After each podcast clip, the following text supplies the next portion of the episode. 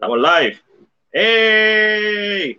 Corillo. Y ya, casi tumbo el teléfono. Vayan comentando qué vieron este fin de semana. Vamos a empezar hablando de nuevo milestone. Llegamos a los 3.500 suscriptores en YouTube. Así que muchas gracias a todas las personas que se han suscrito, las personas que comentan, que son igual o más importantes que las que se suscriben, que siempre están dando feedback. Si no te has suscrito a nuestro canal, ahí está. Ahí puedes ver nuestros pasados episodios de podcast, lo que drama con Angelo. Eh, para nuestros Patreon, ya pueden ver la reseña de Psycho 1960 que vamos a publicar oficialmente para vea todo el mundo el 1 de octubre. Con Psycho empezamos el especial de Halloween. Y también para los Patreon tenemos la reseña de Blade Runner de Final Cut que va a estar saliendo probablemente la semana que viene en YouTube para todo el público. ¿A quién tengo aquí? Hola, mi amor. Hola, hola, Omi. ¿Qué viste esta semana, Omi? Y los que están viendo, tenemos a 20 personas. Por favor, comenta qué viste, dale share, comparte ah, y dale like. Así eso nos ayuda un momentito a hacer eso, nos ayuda un montón, hace la diferencia. So, ¿qué más? Mira, para YouTube también, lo próximo que estoy trabajando, estoy trabajando dos cositas, pero por ahí viene un episodio de las películas que nunca vimos dedicado a Spider-Man, para todos los fanáticos de Spider-Man. Voy a estar hablando de películas que se intentaron hacer desde 1970 de Spider-Man hasta 1995. Así que si eres fanático de Spider-Man y de James Cameron, pues te vas a disfrutar ese episodio porque James Cameron estuvo a punto de dirigir una película de Spider-Man junto a Leonardo DiCaprio. Pero de eso hablamos cuando sube el episodio. Pues vamos a empezar bien rápido. Ángel, ¿qué viste esta semana? Lo único que vi. ¿Qué viste? ¿Qué viste? ¿Estamos el día? Yes, estamos el día. Bueno, no. Bien que se me fue el nugget. Y este, uh, la mala. Salió ayer uno. Ah. Solamente no lo veo porque trabajo y como que no, no tengo el play para verlo. Solo la semana que viene, si no veo nada, seguro, vi Grey's Ok. Exacto, siempre la, la, vieja confiable. So, pues déjame ir rapidito para... Yo lo que vi fueron tres cositas nada más. De hecho, vi una cuarta que no voy a decir. Quizás la diga. Quiero saber que ustedes vieron. Vi el karaoke, que es la nueva película de Transport T, se estrenó ayer. Mira, aquí Wilfredo nos escribe que vio The Offer First Lady. Ah, interesante. Interesante, ¿te gustaron? So, vi el karaoke, que es la nueva película de Transport Ortiz, es un filme de horror ish eh, que en, ok mi problema con la película vamos a empezar por lo bueno.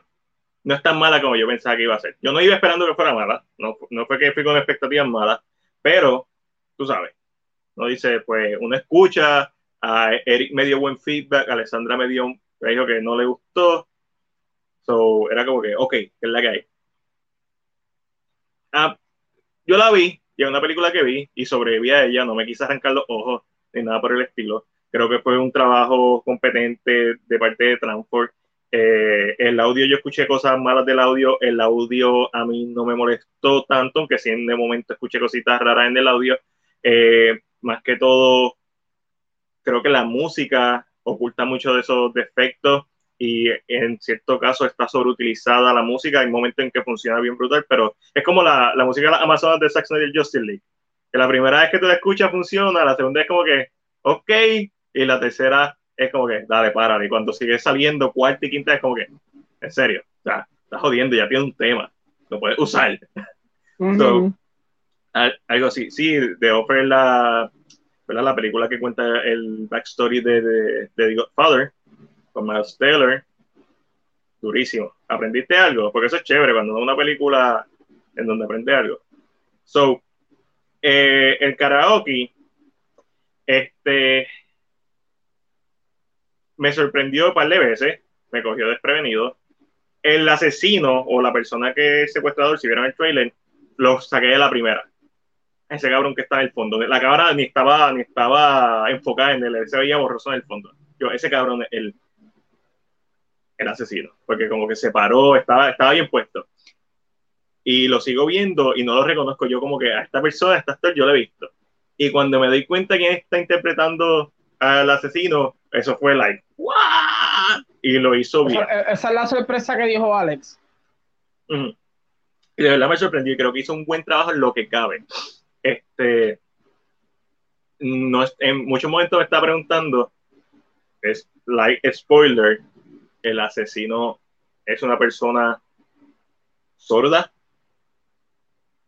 So, en momento me estaba preguntando como que qué tan ofensivo o qué tan representativo, cualquiera de las dos, puede resultar esta interpretación de este personaje. So, y es como que o, o, le puede caer bien o puede caer mal, pero yo no sabría. Pero el hecho de que me lo esté preguntando, creo que es importante señalarlo. Este, las partes que son de misterio y de karaoke, que están los homenajes a películas como Sao, a películas como Psycho, eso está bien chévere. Creo que hubo, creo que pudo estar mejor iluminada. Y cuando digo mejor iluminada, es menos iluminada. Se ve, en la película se ve todo lo que pasa en, en, ese cuarto, que es donde está el secuestro, y estos problemas de iluminación es que debió ser más oscura. También eso hubiera ayudado a que los efectos prácticos, que se ven muy bien, los efectos prácticos, y sorprende, esa es otra parte que sorprende, como que hay gore, pero se está tan iluminada que tú sabes que es un efecto práctico. Se nota, tú sabes, se nota el, el, los materiales. No, no tanto como en Friday the 13 original del 80, que tú ves el cuello de Kevin Bacon y tú sabes que eso es eso no es Kevin Bacon, sabes que es un muñeco, pero sí hay un suspension de Brick que, que, se, que se rompe un poco, y es por la iluminación. Si hubiera estado más iluminado más oscuro, pues las sombras ocultan muchos de esos, no son ni defectos, son esos detalles que no se pueden ocultar y ya, porque por más bueno que tú seas, no estás haciendo, o sea, están poniendo maquillaje con piel, por más parecido que sea, se va a notar. Y no, se, no es que se nota, es que hay un uncanny. Eh, mi mayor problema con esta película es que se nota que era un cortometraje. Se nota que la historia era un cortometraje. Se nota que están estirando el chiste. Y ese fue mi pensamiento cuando salí de verla. Y, y Anjo ayer nos lo confirmó que era un cortometraje. Tengo que aplaudirlo porque esto lo hicieron durante la pandemia, eh, con un crew bien pequeño. Quizás eso explica por qué.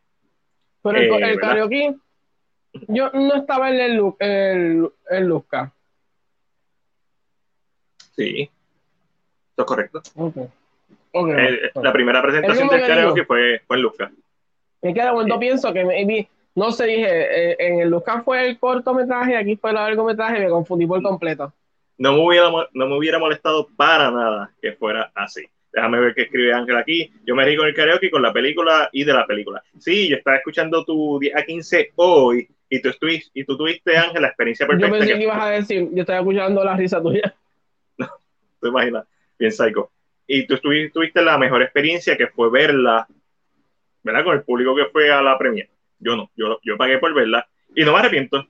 Eh, la sala estaba vacía. Son muchos de esos chistes que se contagia con el público la risa, no, existieron. El único que me dio risa a mí, que fue yo el que me reina, yo no escuchaba, habían cuatro personas en la sala, era una tanda bastante temprano, sea, era una tanda de las cinco, todo el mundo acababa de salir de trabajar.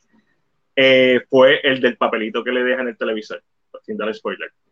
Pasa algo y después el protagonista encuentra un papelito en un televisor.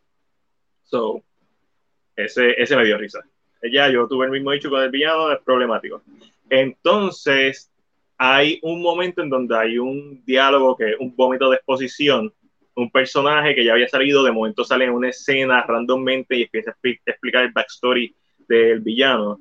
Este, que son películas como Psycho lo han hecho y de hecho una de las partes que yo odio de Psycho hay dos escenas que a mí no me gustan de Psycho y todas tienen que ver con el sheriff este, y esta película tiene un momento así pero incluso más ludicrous porque eh, y, a, y a pesar de que tratan de justificar esta escena cuando te revelan más cosas después como que era eh, pudo estar mucho mejor scripted esa parte y hay un, hay un tiro de cámara que me gustó, que fue con un dron, a pesar de que no me gustó que se notara el cambio de lente o la de la calidad de la toma.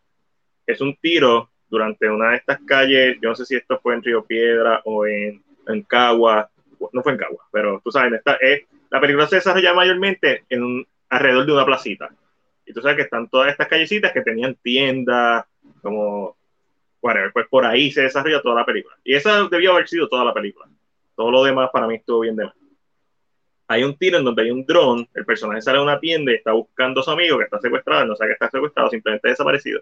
Y el dron sube, y después lo sigue, le pasa por encima unos cables y le pusieron un buen efecto de sonido cuando pasa por encima y de momento baja y vemos al villano y le dan un shot, y ese shot estuvo, estuvo genuinamente bien cabrón. O sea, me sorprendió. Igual, hubiera sido muchísimo mejor si fuera un cortometraje, pero eh, hay, hay, para mí cosas que funcionan de esta película y hay cosas que pudieron ser mejor. No es lo peor que he visto de Transform, y yo no he visto todas las películas de Transform. No sé si es lo mejor que he visto de Transform. Como que porque está Vico sí, La vida del filósofo, y yo pienso que esa película la debieron cortar bastante, pero Vico sí está el, la nostalgia. Los dominiqueños ah, es una comedia y funciona bastante bien como comedia. Esta película no, a veces, su trama a veces no funciona, su elemento del karaoke funciona, pero no está, no está todo al 100%. No la música me gustó, la actuación de Anjo me gustó, no necesariamente el libreto que está haciendo. No sé, y, con 90 minutos se siguió sintiendo muy larga. So, además, la, no hay resolución para todos los personajes, aunque. So, vamos a ver. Siempre lo peor de las películas locales son las location y vestuario. Pues fíjate, el location de esta película a mí me gustó mucho porque funcionaba. El problema era cuando salían de ese location, de esa área de la placita, cuando salían a la casa de, del personaje de Anjo, de momento una escena en una iglesia, es como que, y, me gustó la escena de la iglesia, pero cuando iban al trabajo, ¿por qué? Porque se no, para mí se notaban que eran cosas que añadieron después, como que tenemos que estirar la trama. Este, mira, saludos Retro Iris desde YouTube, gracias Retro Iris por siempre decir presente, pero, mano, el elemento de karaoke me gustó mucho la estructura me empezó a gustar hasta que se empieza a sentir repetitiva, hasta que empieza a dejar de tener dinámica. Cuando empieza me gusta mucho. Eh, pero como ya a los 15 minutos empiezan a usar el mismo truco y, y, se queda sin gracia. Y por eso te digo que quizás en una versión cortometraje hubiera funcionado porque tenemos toda esta música del ayer, de José José, de Wilkins, bueno, música de, de domingo de limpiar casa, que ponía tu mamá y tú sabes, tú sabías que eso era hoy se limpia y están todos esos elementos y creo que pudieron haber ejecutado eso un poquito más con el backstory del personaje antagónico. Intención de ser un tipo y fue sin sentido. No, eh, está, está justificado. Lo que pasa es que le faltó pulirlo. Porque lo justifica la película, el twist. Yo lo entendí. No sabía quién era hasta que vi el último flashback. Pero tú sabes, le faltó pulirlo, le faltó, le faltó un nuevo draft. Esto se sintió como un segundo draft o un, tercer draft. Se necesitaba por lo menos dos drafts más, donde se expandieran más personajes, pero overall hizo ok. No, yo pensaba que la iba a masacrar, este, pero no. So, obviamente, esta me gustó más. No voy a decir que es mejor ni peor, es mejor. Pero yo también vi una película recientemente puertorriqueña que para mí es peor sorprendentemente que la Y no voy a hablar porque se ofenden. Eh, vi In the Mood for Love. Esto es un peliculón, está en HBO Max como parte de Criterion Collection. Y está Alejandro me la había recomendado. No necesariamente que me dijo, tienes que verla, sino, como el diablo, esta película es una de mis favoritas. In the Mood for Love, una película del 2000. Eh, tú pensarías que va a ser la típica película de romance. No.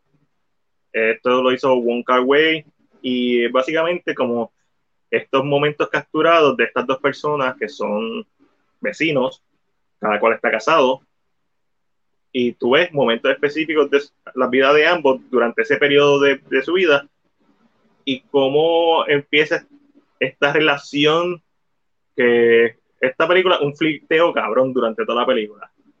Y esos son dos, estos dos amigos, y, y son amigos, pero tú sabes que, hay algo más, pero nunca, nunca, nunca como que se concreta, y la película juega mucho con, con la narrativa y tiene un par de fake out en donde tú piensas que está pasando algo y que son los personajes que están haciendo otras cosas, sin dar muchos detalles, vayan a verla, esto es un película.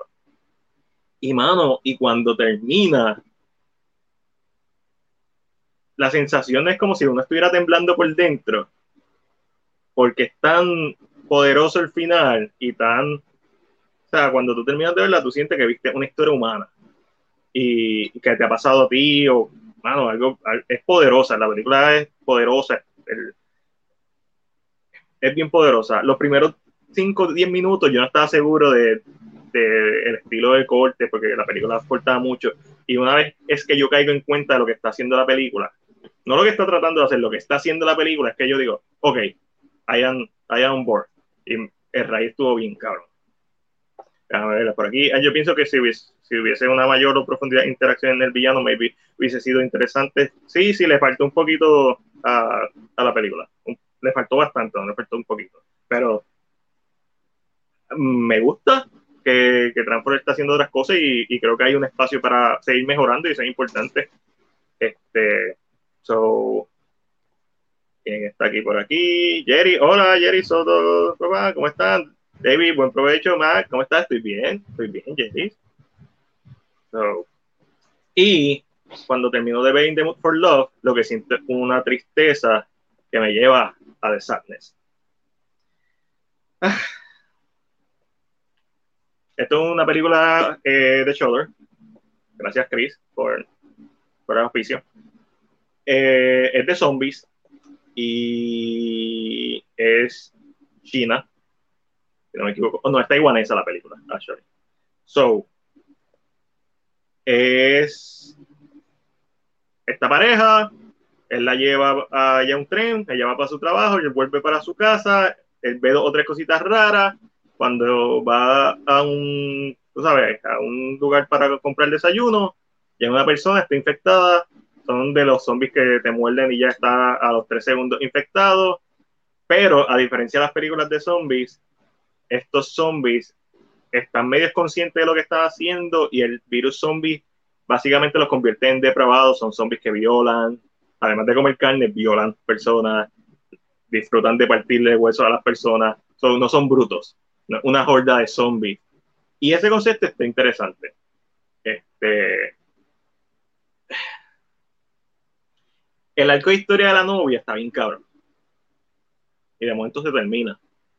Como 20 minutos antes de que se acabe la película.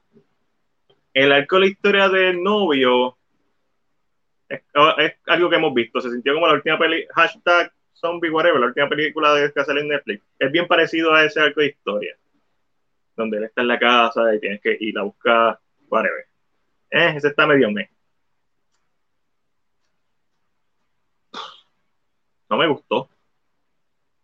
¿Por qué? Porque la película se enfoca tanto en ser gore y en ser shocking y este shock value y vamos a hacer cosas que en verdad yo las he visto. O sea, si tú has visto muchos filmes de zombies, esta película no te va a sorprender. Un bebé zombie Down of, of the Dead de Zack Snyder, hay un bebé zombie. Gore, cualquier película de zombie moderna tiene gore bien brutal. Es más, si te vas a 1978 con Down of the Dead original de George Romero y más todavía en The Dead 1985, hay un, o sea, el gore está bien brutal.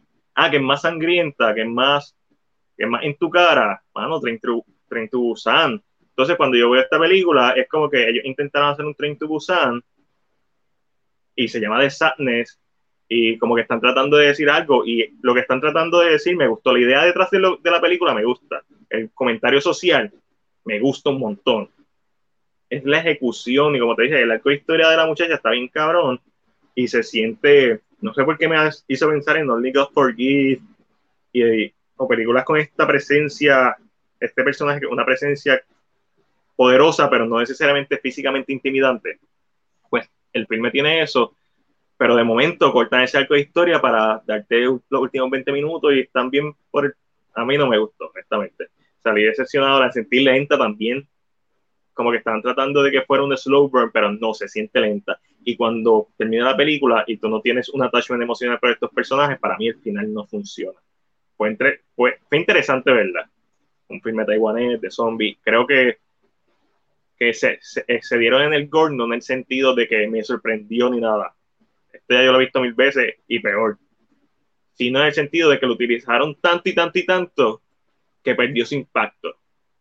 So, no hubo una escalation. Desde el principio empieza con gore y pues no hay, tú sabes, como la música. La música a veces tiene que empezar bajito y cuando llega el coro, pues se pone duro y después baja. ¿Por qué? Porque es como esta montaña rusa. Esta película em, empieza y se queda así y al final es como si tú fueras en una recta. Y no, nunca hay esa dinámica de, de cambiar. So, The Sadness, Stan Shoulder, véanla. se deja ver. Y con eso pasamos rapidito para lo compra o lo vende, Corillo. Ustedes también van a comentar, participen diciendo si compran o lo venden. Tenemos un par de noticias. Comenzando con. Esto no es una noticia, esto se sabe. La semana que viene empieza la serie de Obi-Wan. ¿La vas a ver, Ángel? O más seguro. Seguro. Pero estás pompio para verla. Pero estás pompio para verla. Como que dice. No. hay algo que estés pompio para ver. Mm. para ver Chico. Pompeo, para ver. Uh, tampoco. Percy Jackson, pero eso falta un ah, montón. Percy y, y Bros, la película que de nueva. Oh, ya. Yeah. Son las dos cosas que, como que quiero ir a ver. O sea, que quiero verla. ¿Sabes quién yo creo que está pompía? Tu madre, para los Winchester. a él le hice una preguntita como, mí, pero es que no entiendo ella. ¿Por qué es que esto y esto y esto y esto y esto, y pasa esto y yo. Ok. Ok. Está bien pompia. Y yo, a mí que se siente bien romántica. Ella, pues claro, es la historia de amor de John y Mary. Y yo, no, perdón. Ok, está bien. Ángel escribe que maybe, pero eh, que maybe ve el primer episodio, pero no me pompea. Yo, lo, yo la voy a ver completa. No sé cuándo la voy a ver completa, pero a menos que sea bien mala. Yo la voy a ver porque sí que, bueno, tú leíste lo Ah, yo leí el leak, sí, obligado. Mm. de way, Ángel se frizó. So, déjame sacarlo. Y cuando vea que se conecte, pues lo vuelvo a poner. Pero sí, yo leí los leaks. Si son ciertos, yo sé lo que va a pasar. No voy a decir lo que va a pasar en la serie. De ser cierto, sé lo que va a pasar. So, yo estoy, estoy, estoy pompeadito. Estoy pompeadito porque yo vi la, la, trilogía de las precuelas en el cine. De hecho, no vi la segunda, nunca he visto Attack of the Clone. Vi Phantom Menace y vi The Revenge of the Sith. Y estoy confiado porque obviamente Iwan McGregor, Hayden vuelve, la historia de lo que he escuchado no, no estoy como que 100%, pero lo que he visto me gusta mucho, los visuales. So, nada. Mira, vamos a seguir con lo compras o lo vendes. Y esto mucha gente lo compró. Aparentemente porque Doctor Strange supera el box office de la primera película en solo 10 días, teniendo en cuenta que estamos en pandemia todavía, esto está bien duro, o sea, no hay, no hay excusas.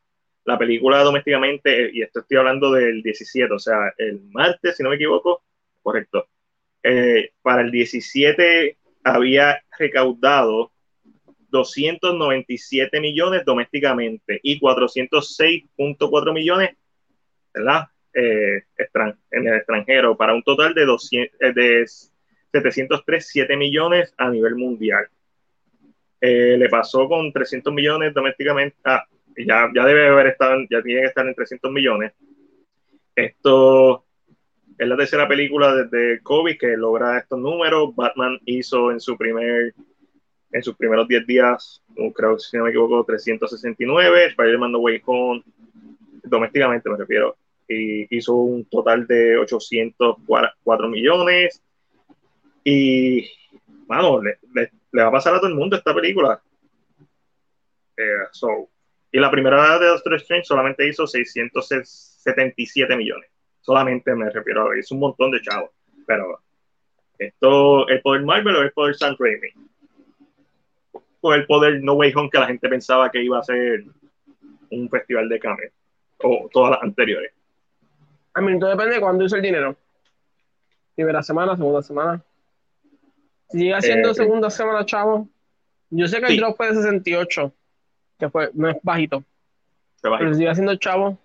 Sí, pero eh, la cosa es que con Overseas ya casi alcanzaba a The Batman. En, en, menos de dos semanas. Eso está cabrón. The Batman, el, master, el, el masterpiece conocido como The Batman, que nadie habla de ella. El efecto este, Marvel. El efecto Marvel, sí. te eh, contaré. Si logro ir al, al Avengers Campus, te contaré cómo está. a ver si realmente el efecto Marvel es tan fuerte. Sí. Eh, hay que ver los precios. Una foto y estoy así metido. Es que lo puedo Me escribe que él coincide que Transport debería seguir explorando diferentes géneros. Sí, me vive el primer episodio, eso ya. Ah, papo, Ángel, eso está liqueado desde hace meses. Todas estas cosas se liquean. Si tú quieres leer y buscar, normalmente tú puedes encontrar. El internet. O sea, normalmente tú puedes encontrar estas cosas. A veces lo que pasa es que un amigo, un amigo que conoce al escritor que se le liquió, que se lo presentó, que lo tiene en la computadora, que lo leyó. No Pero Ángel vende In the Multiverse of Madness. Pero compró que haya hecho tantos chavos, eh, hace sentido en Marvel, es San Raimi de regreso, es después del hype de No Way Home, la gente esperaba mucho más de esta película, pero expectativa versus realidad, este, a mí me entretuvo la película. Eh, yo no te voy a decir que no me entretuvo, no fue la mejor versión de la película, y por ahí iba a ser un meme, tú sabes, de el, de Captain Philip, de I am the Captain Now.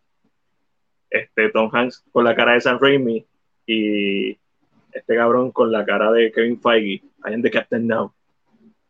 que sepa. So, lo iba a hacer, pero no, no me dio tiempo para hacerlo por el podcast. Se podría decir que las cosas sort están regresando a la normalidad. Yes. Sí, las películas están haciendo dinero. Lo que pasa es que las películas que están haciendo dinero son las películas que la gente quiere ir a ver. La diferencia de prepandemia es que a veces la gente, aunque no quisiera ver la película, se tiraba el. ¿Ah? Déjame ir por el cine. Ahora son las que quieren ver. Ahora son las que quieren ver. So, pues hay que darle al público lo que quiere ver. Pero mi problema es cuando no se lo da al nivel que se lo debería dar. o sea, la, mayor, la mejor versión posible. Es la talada, papi, ya tú sabes. Pero yo sí, yo creo que sí en ciertos aspectos sí está bastante normal. Vamos a hablar, ahorita la mencionaron, pero vamos a hablar de flops. Firestarter, segunda adaptación de la novela homónima de Stephen King, que tuvo ¿verdad? su primera adaptación en los 80 con eh, Drew Barrymore. Eh, pues recaudó un total en su opening weekend de 5.9 millones. quedando en cuarto lugar. Hay que tener en cuenta que está en Peacock. Está en Premium en Peacock. Y si tienes una familia grande y sabes que existe Peacock, si pagas 5 pesos la puedes ver. So, esta jugada de tirarle el contenido a la misma vez, yo creo que Peacock le llegó el mensaje tarde de que no funciona, de que le afecta mucho a las películas. O tírala en Peacock, como Peacock Original, o tírala en el cine. Yo no pienso que hubiera hecho muchos chavos porque la promoción de este filme fue mediocre. Y el trailer, y el yo no me enteré fue cuando dijeron hasta el cine y yo, perdón. Bien duro. Y el trailer. Y, gente, y yo escribo a veces para Cine PR. Y me enteré yo eh, que la película está en el cine. ¿What? What? O sea, correcto. Y las que quieren ver el momento son las de superhéroes. Eso es cierto. Manuel, saludos, Manuel. Eso es cierto, la, que, la gente las que quiere ver son las de superhéroes. Este, pero hay que mantener un balance, eh, porque eh, Everything Everywhere at Once ha hecho buen dinero para hacer un filme independiente. De Northman no he escuchado mucho, pero por lo menos en Puerto Rico la, la expandieron. me encanta, en Everywhere All at Once, me, Aquafina, eh, para no, un trabajo. eso, eso hace que automáticamente sea mejor la película cuando está Aquafina. Este, que obviamente está Michelle Yeoh, que es la tía de Chanchi, y, sabemos, sabemos que es un variant de la tía de Chanchi. so, si quieres ver una buena película de Marvel, ve Everything Everywhere at Once de multiverso. Está mejor que Doctor Strange. Y es de Marvel. So, porque esa es la tía de Chanchi. Me va a ver escondido, lo que pasa es que uno no lo sabe. La verdad es que tienes que verlo. Y también Everything Everywhere at Once es una versión alternativa de In the Mood for Love. Y está bien cabrona. También pero, pero mira lo que puso Manuel. Es que es difícil, el público de India está bien al gareta. Pero, ¿dónde la viste? Porque yo la vi en Finals y en sus primeras semanas, en su primera semana cuando salió en Finals, está explotado el cine igual, igual de Northman. Las primeras semanas los que van son los cinéfilos de toda la isla, los que vienen de lejos y la llenan. Pero eso es lo que importa, ¿o no? Las primeras semanas. Empezar el Caribe. Flavio. Ponce, sí. Hace sentido. hace sentido. La gente de Ponce es especial. Gente tan especial. y después se quejan porque no hay un jodido Finals en Ponce. Porque cuando te ponen una jodida película de Final, te levantas de la silla y te vas. ¿Por qué? Porque lo que te gusta es ver a Toreto Family y lo que te gusta es ver la misma, la misma película de Marvel hecha 50 veces con trajes diferentes. Por eso son las películas de Marvel, vamos a ver, claro. A menos que no ponga a un director como Sam Raimi que tiene un estilo distintivo o Chloe Shaw que brinda un estilo distintivo o el mismo Kenneth Branagh que le brindó este aspecto shakespeariano a la primera de Thor o un Taika Waititi que le metió color con cojones a la película y la super saturó. Todas las películas de Marvel son la misma mierda. Son entretenidas, pero él, tú sabes lo que va a ir a ver. Por eso, por eso es que no ponen un jodido Finals en Ponce. Y a lo mejor por eso es que no ponen un Finals en Mayagüez. Mala mía, Alejandro. Si está por, eso, por eso es que, es que no lo van a poner, le quita chavos a los de acá. cabrón, los de acá están en la, en la, misma carretera, en la misma calle. Está y cabrón. Aquí se llenan. Porque la gente de poder adquisitivo fina que le gusta cine así. En sí, sí, sí. Pero está en la misma calle, los dos Finals Popular y Miramar está en la misma calle. Si tú le pasas por el lado al final de Popular y lo sigues directo, eventualmente, ¿qué? 10 minutos para llegar al de Miramar. Está cabrón. En la misma calle. los dos venden muy bien para que sean los dos venden súper bien. Por cierto, el final de Miramar era, un cine, era un cine porno. Hay, hay dos farmacias juntas siempre. Sí. Dos gasolineras en esquina esquina. Siempre, it happens. It happens so. So, eh, Firestarter flopió, la voy a ver, eh, porque a mí la, la, la, quiero ver, con, pagué pico para, para verla. Yo voy a esperar, no, no es en pico, es en Paramount. ah, shit. ¿Y sabes por qué la voy a ver también? El trailer está muy bueno. Y no sé de quién es, pero de quien sea, voy a pagar la plataforma. Sí, por ver esa película. Yo estoy loco por ver este Pachinko. Eso es lo que yo quiero ver. Pachinko, este, sé que la tengo que ver, pero tengo tantas cosas para que hay drama que I, haven't, I, no, pero Pachinko se ve calidad pura, so, por eso es como que, ok, voy a ver Firestarter y después probablemente busque Pachinko. Eh, eh, puse un, un, poll en YouTube para ver qué película quería que le hiciera review. Puse Sadness, que es de horror, puse Firestarter y puse In the, in, in the Mood for Love. Cabrón, ganó Firestarter, esa es la otra razón por la que... Porque la conocida. Porque la gente lo conoce. Ojalá no, se, esté tan mal. Pero, pues. Mira, van a hacer una, o están tratando de hacer una versión animada de Casado con Hijos. Yo vi esa serie cuando chiquito, creo que la pasaban tarde, de madrugada. Este, eso es lo que yo recuerdo. Y están eh, pitching la idea de hacer con el elenco original, hacer una serie animada. Eh, y esto lo están tirando para networks, o sea, para televisión y también para streaming services. Este, so, Tendría que ver la animación para decir si lo compro o lo vendo. Porque si se ve como la animación de Sunshine, quizás funcione. ¿Te recuerdas eso? Cuando Sunshine, intentó hacer animación y lo que hizo fueron como tres, episodios. La, animación cuesta y es difícil de hacer. Este, como es que el Guabaman es que tenía, que era como Spider-Man.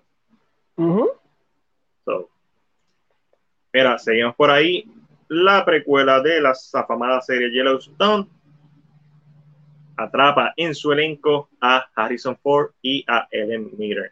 Entonces, una precuela que se va a desarrollar en 1932. Hay otra precuela también que se está desarrollando, si no me equivoco, que en los 1800, pero son proyectos diferentes.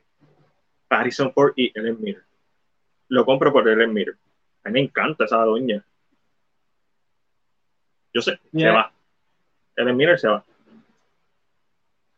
cuando le di el beso a, este, al del Late Night Show, a mí yo no hubiera sabido qué hacer. Yo hubiera estado exactamente como él. ¿Yo? Ah. Ella espero, espero tu review de este cabrón. Eres un cabrón, Como que yo, ¿tú la viste? Pero si, no, si la viste, como que, ah, pues, para ver qué opinas. Pero si no la viste, como que, cabrón, yo no la voy a ver. Jódete tú viéndola, espero tu review. Suena. Mira, eh, la semana pasada, vamos primero con esto. ¿Qué pasó? un rumor, un rumor, digo, no, un rumor, Alan Horn confirmó que está en conversaciones con el hombre del hacha, con David Zasla. ¿En qué capacidad? No sabemos.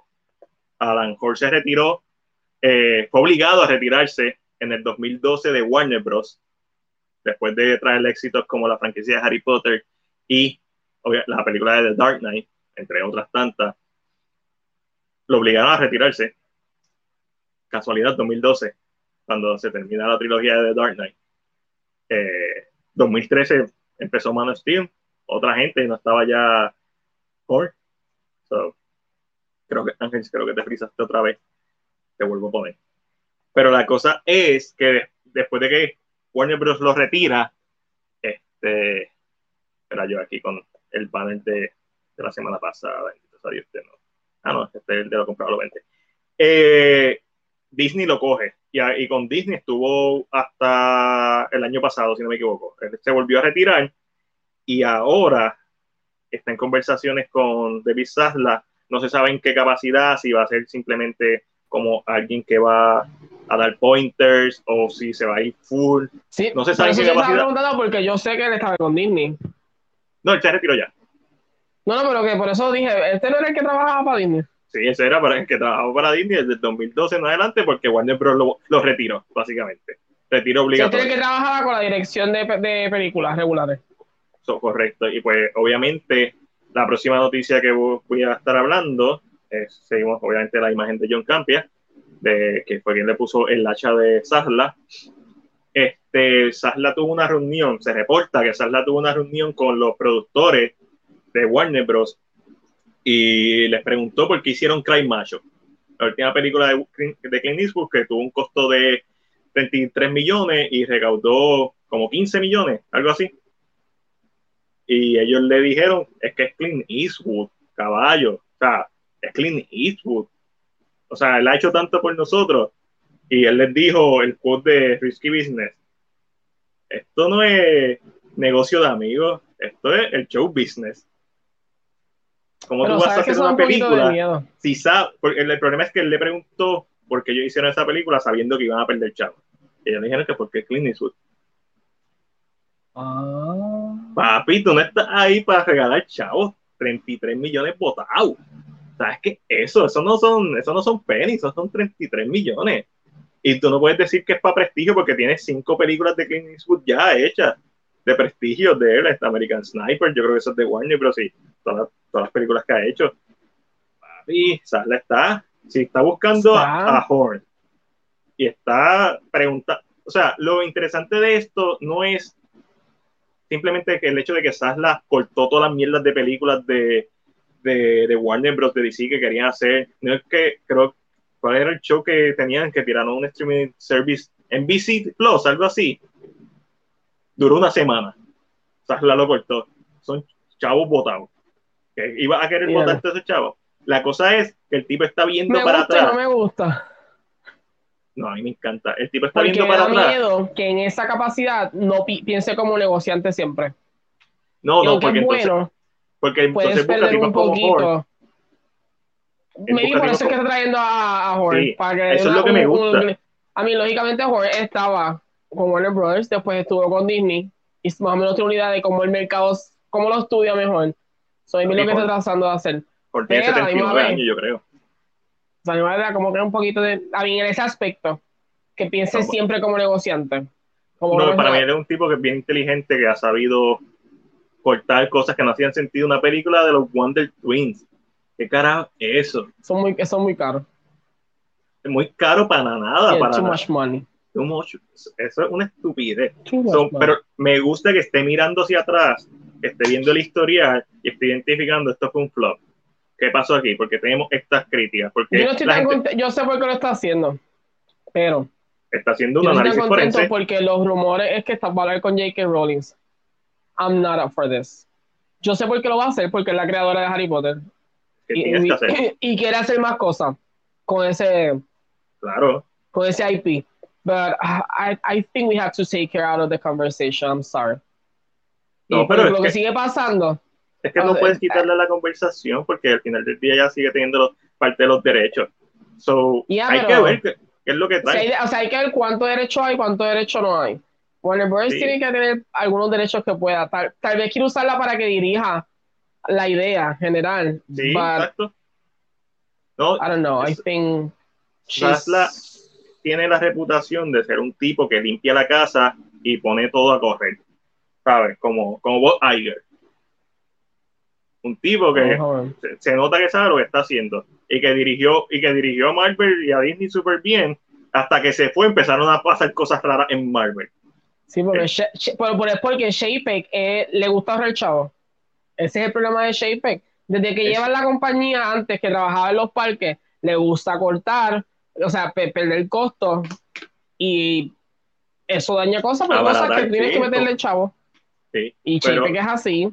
Shapek tiene la compañía por el roto del culo. Pues, pero sale el tipo que no hace eso, sale el tipo que te dice, no, yo voy a cortar lo que no sirve, pero voy a dejar lo que sirve. So, el tipo, y se sabe que el tipo está lleva tiempo, antes, incluso antes de que se hiciera el merge, en reuniones, este, el mismo Horn dijo, ah, lo que se, conoce como el Sasla Talk Tour, el ahí donde mucha gente hablara, porque ese no era su expertise, el movie business. Sí, y supuestamente él quiere alguien que maneje diferentes departamentos, pero que no es lo que se rumoraba de la muchacha, que él la quería, pero ya le dijo que no, que ya no iba a trabajar en. So, lógicamente, yo creo que está como scouting talent. A ver de dónde picotea y lógicamente a su equipo. Lo que, pasa es que ella puede ser que no le toquen negociaciones ni un peso, o sea, le puede tocar 50 centavos, pero ella sigue siendo la autora. O sea, tú tienes los derechos de distribución, quizás, pero los derechos autorales son de ella. So, siempre tienes que mantener ese balance. Warner no le compró derechos de distribución de hacer películas, probablemente. Pero. nunca. O sea, para el momento se los Harry Potter que todavía la gente estaba con esta idea de comprar derechos regularmente. No. no. Ella, siempre, ella siempre ha tenido power ahí. Por eso que existe Fantastic Beasts. Por eso que yo ah, se quedó. I hate the idea so much. Mm. So much. A mí no, a mí me encanta porque lo que estoy viendo es un tipo que está conversando con diferentes no, Sí, eso sí, pero le está dando poder, camino a una persona que es completamente transfóbica, le sigue dando poder porque que la metas en el proyecto le está dando más poder, de, o sea, le está dando más voz, which for me is... a menos que, él quiera.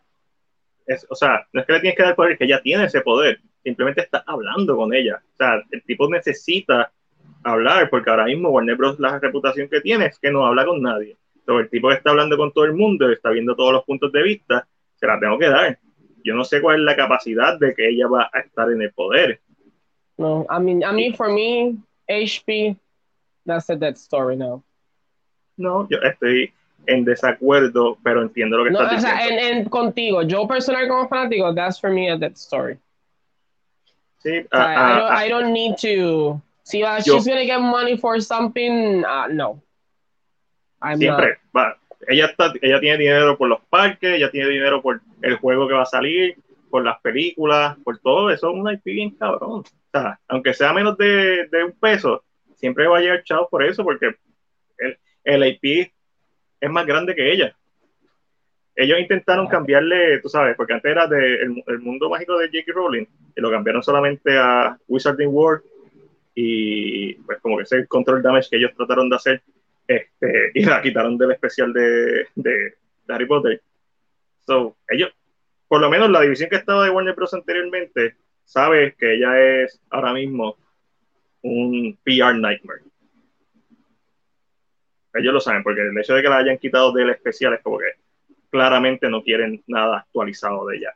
Y, pero yo no me voy a quejar de que Sasla esté hablando con ella porque ella como creativa ya ella es la creativa, ya creo Harry Potter, eso hay que dársela.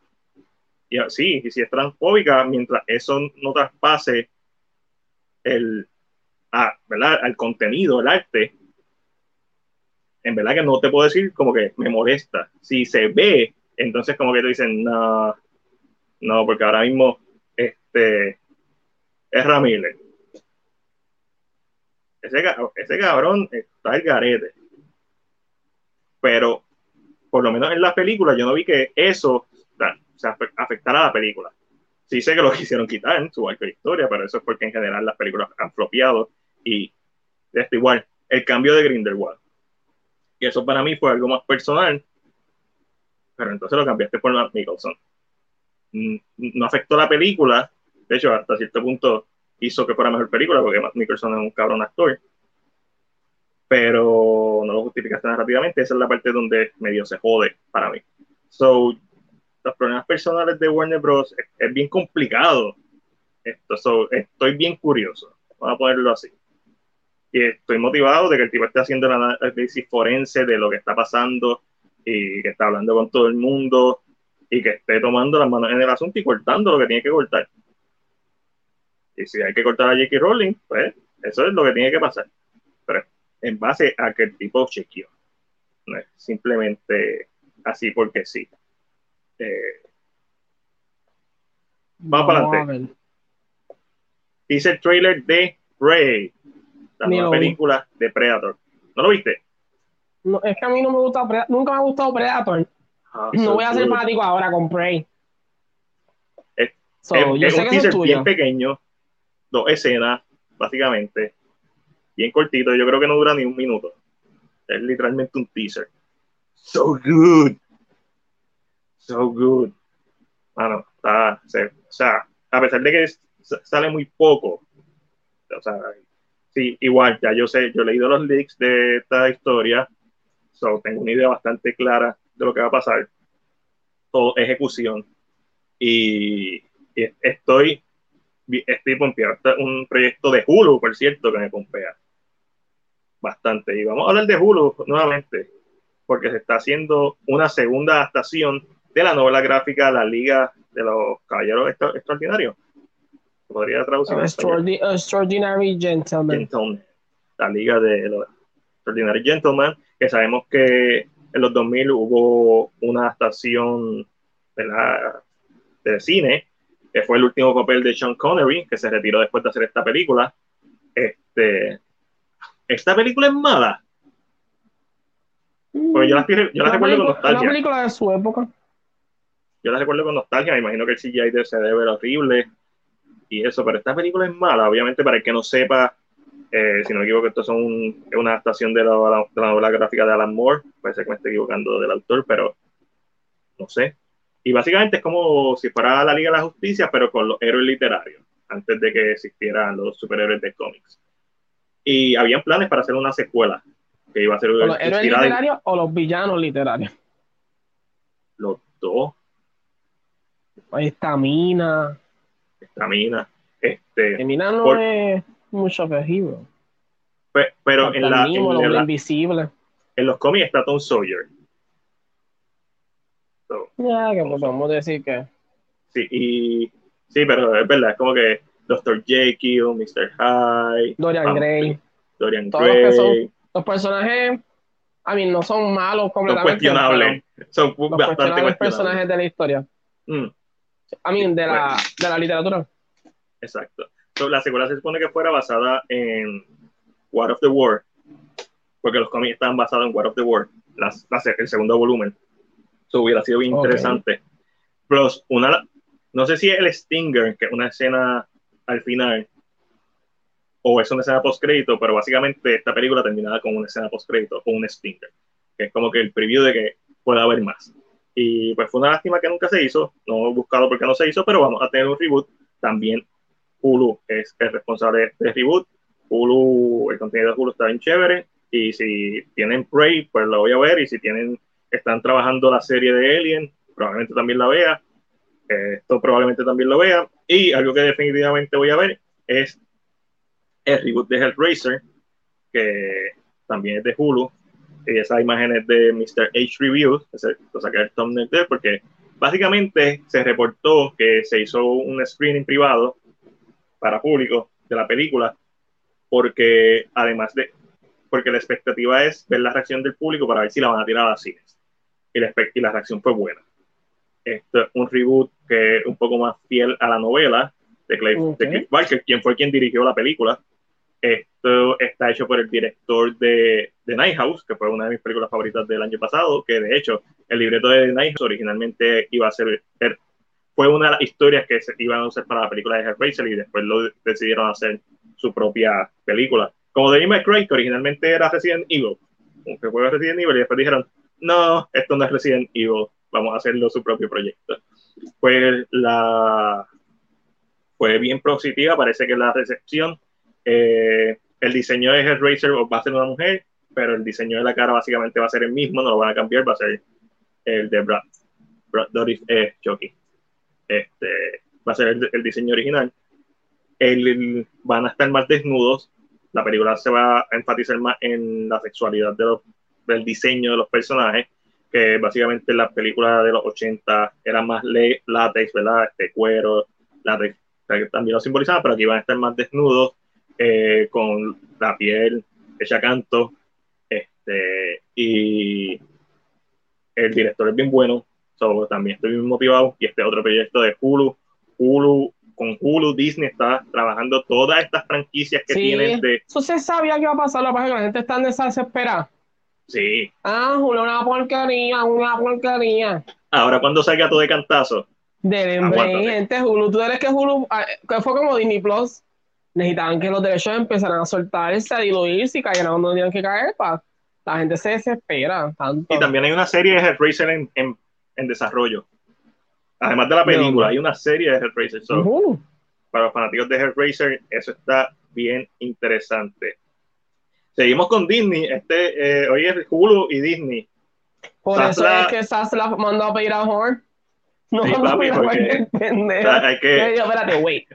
Si no llega a ser por Horn, no aparece. Va a salir una vez más Safla al final, es la última noticia que tengo. Mira, pero... él dijo, espérate, este trabajo con Bob, tuvieron unos buenos éxitos y tuvieron unas tormentas pasando mientras estaban. How they work this out? Y Safla, eh, y Horn es considerado el, eh, el padrino de Kevin Feige, porque Kevin Feige trabajaba con él. Horn es un Horn es buenísimo. Yo no sé por qué él no se quedó con Disney, pero maybe estaba cansado y no quería seguir trabajando en eso. Yo pensé que iba a ser la próxima persona. Y lo quiere sacar de retiro otra vez con setenta y pico años ya. Pobre hombre, él quiere descansar y dijo, voy a hablar contigo unos días nada más. Pregunta ahora y no me preguntes más nada. Verá, hablando de gente que quiere descansar, supuestamente que se tomó un descanso y no para no dirigir Fantastic Four porque estaba quemado. John Watts está desarrollando una serie de Star Wars. Por eso fue que se fue de allá. ¿Se fue para dónde? Se fue para el otro cuento. Pues le dijeron cruza. Le dijeron cruza. ¿Y sabes quién dijo? Préstame un momento. Claro que sí. ¿Y sabes qué también dijo Kennedy? Dijo, la próxima película de Star Wars va a ser la de Taika Waititi. Ya está. Vamos, como ya, oh, pues olvídate que la gente, si la gente me odia, que me odie de verdad. Cabrón, tú sabes el meme de déjame ver tu tarea, pero borrarle el nombre para, borrarle otras cosas para que no digan que te estás copiando. Está ahí, en Feige, ¿qué estás haciendo? ¿Qué tiene? Ah, este cabrón no. termina Spider-Man. No le des ah. Fantastic Four, tíralo para acá. No, ah, porque Barry Jenkins no. Flopió, flopió Barry Jenkins con Wonder Woman. Eso, vamos a decir que está en desarrollo, pero eso no va a pasar. Está fuerte. O tal vez yo pienso que se le presentó el proyecto y. Star Wars ah, es una franquicia poderosa. No, yo, yo creo que lo que pasó fue que se le presentó el proyecto. Kevin tiene una visión diferente. No, no, tal vez no era. pero dijo, maybe algo distinto. Maybe John. Maybe Bryce Howard. Vamos a ver. Y Bryce, de, dirigir Mandalorian. Se rumora. Sí, ella está, ella está. Esa gente se presta. Esa gente dice que cheque, después que el cheque venga del mismo jefe, olvídate dónde esté. Los, los, detalles sobre la, la, serie que está desarrollando, eh, Watts, es que va a ser como un throwback a las películas de los 80, básicamente Stranger Things en Star Wars. Que Stranger Things básicamente, tú sabes, de Goonies, Stand By Me, como que quiere hacer este teenager, historia teenager, so... Es interesante porque una de las mejores cosas que tiene de las Jedi es la promesa de que hay younglings, hay, hay jóvenes que no son Skywalker, que tienen poderes, que tienen la fuerza. Y es como que, sí, por fin vamos a ver una historia que no es de Skywalker con Jedi, que no tiene que ver nada, que no sean Obi-Wan, que, no, estén ni cerca de, de Obi-Wan, de Tatooine ni de nada. Eh, sobre la película de Taika Waititi no se sabe un carajo. Se sabe que él va a hacer uno. Se sabe que Taika Waititi va a hacer una película de Star Wars. Mm. Por cierto, Taika salen de Mandalorian, el, el robot. Exacto. la primera temporada, so, una que él dirigió también. A mí, cuán poderosa se debe sentir la mesa donde está gente comiendo. Yo no sé qué tan poderosa, pero comer con Taika Waititi debe ser toda una experiencia. Yo no sé, a mí me daría miedo. A mí me obligado. en general, con cualquier, yo creo que esa gente da como no, yo, yo pienso que Favreau te va a dar miedo al principio, porque Favreau es un tipo bien grande, o sea, y, tiene una presencia bien poderosa, y después eh, tú, tú, vas a caer en el grupo de él. Este, Feloni, como que yo creo que a media cerveza ya se estamos cool. Se ve cool, se ve cool. Este, Bryce, no, Bryce me da miedo. Robert Rodríguez, me, con una cerveza entera. Estamos, estamos ready. Un, y un tequila, un shot de tequila. Este, a mí me encanta Robert Rodríguez. Eh, tengo, que, tengo que ver The Book of Boba Fett, es que no me motiva. en sí, no me motiva. Para mí, Boba Fett, este personaje tan sobrevalorado, que fue elevado por Legends, básicamente, porque en, las películas no hace nada. Y así. bueno. Y con eso, básicamente, terminamos todo lo de hoy. Falta lo de la esquina Marvel y el Rincón DC. Y... Que nadie en ese sitio hay un par de cositas, más que todo de Marvel. Y obviamente esta sesión la vamos a cambiar por Death to Snoo eh, no puedo. Tenemos a. No puedo creerlo. Aparte, My Thor. ¡Diablo! Papi. ¡Qué brazo! Papi. Se va. Y tenemos a She-Hulk. Este, Me mata She-Hulk. Papi. Rulter y algo. Four. Two. No, nunca es el número. Que alguien me diga. Rule y algo. Rule? Ah, 34.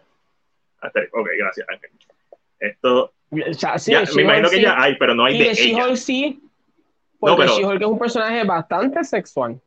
Y sí, viejo de los 80, pero de esta versión. ah, esta versión. I get what you mean. Porque habían Rule 34 de Jill Valentine de PlayStation, pero hasta que salió el juego Resident Evil no Nemesis no salió el nuevo modelo. so, ¿Qué te, qué te pareció? A mí me gustó, yo sé que él está... Ah, está hablando de Thor primero, ok. Vamos a hablar de Thor primero, sí, porque después tenemos que ir al trailer de Chico. Que el lunes sale de trailer otra vez. Way too fast for me. Este, ¿De qué sale el trailer? Pero, de Thor, confirmaron que el lunes sale otro. Eso es lo que pasa cuando no empiezas a promocionar tu película y decides promocionarla a un mes y medio de que salga. Van a salir los tres trailers que normalmente salen en menos de, dos meses. Pues supuestamente lo, confirmaron, que sale el lunes. Eh, es, no creo que lo vea. Yo estoy pensando verlo, pero sé que si sale algo, vamos a ponerle en las redes.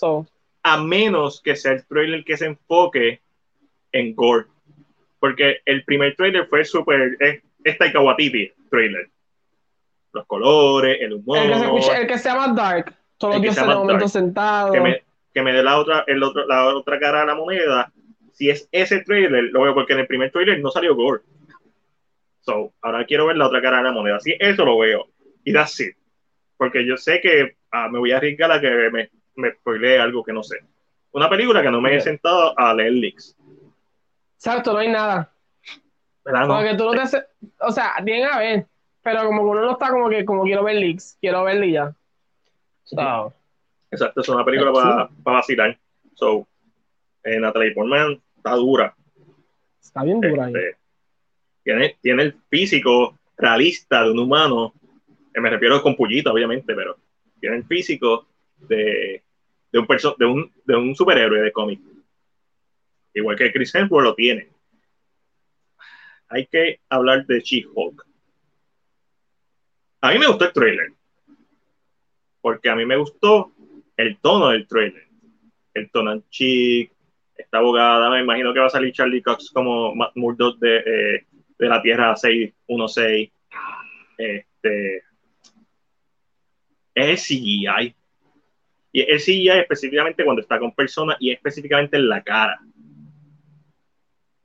Se ve raro.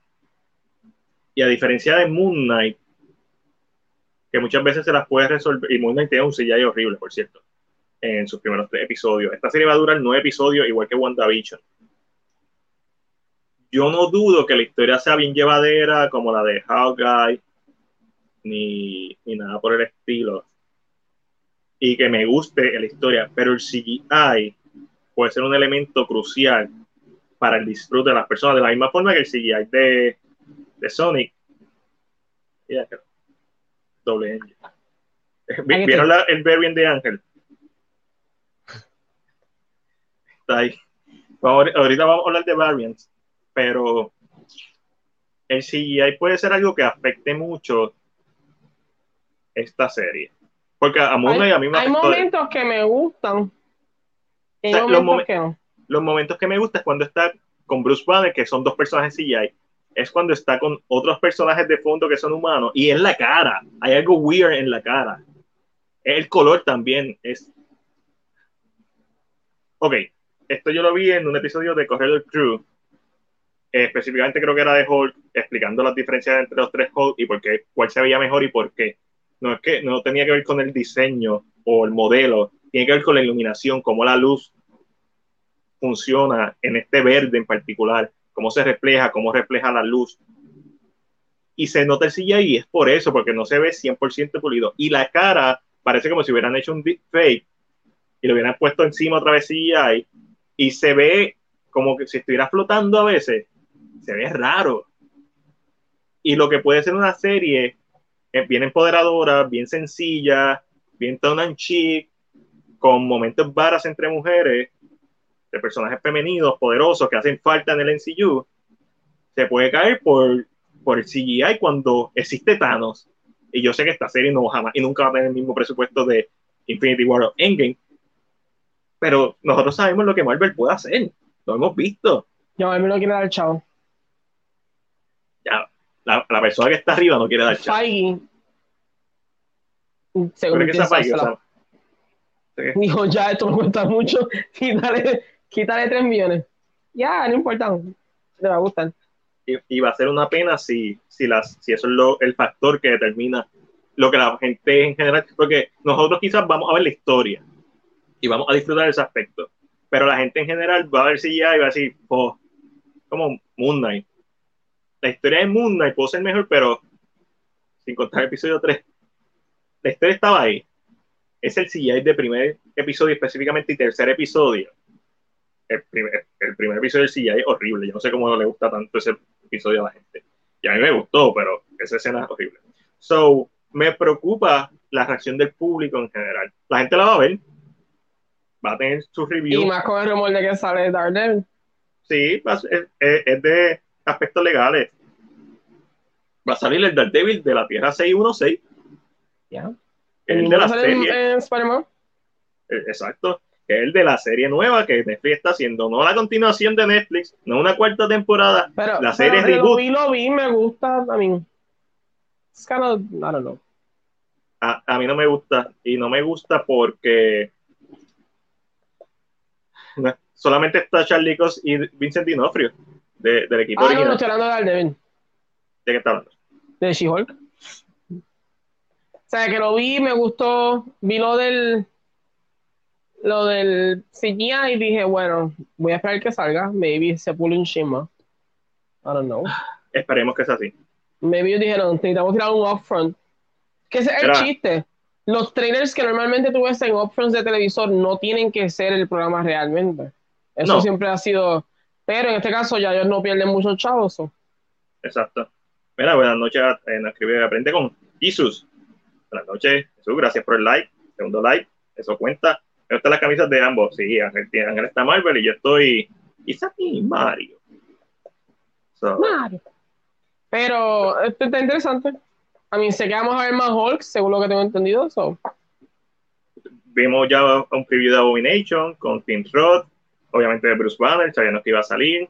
o sea, ¿va a salir Mark Ruffalo? Pues, o sabemos que va a salir Hulk, el CGI. Eh, no, yo creo que sale Mark Ruffalo.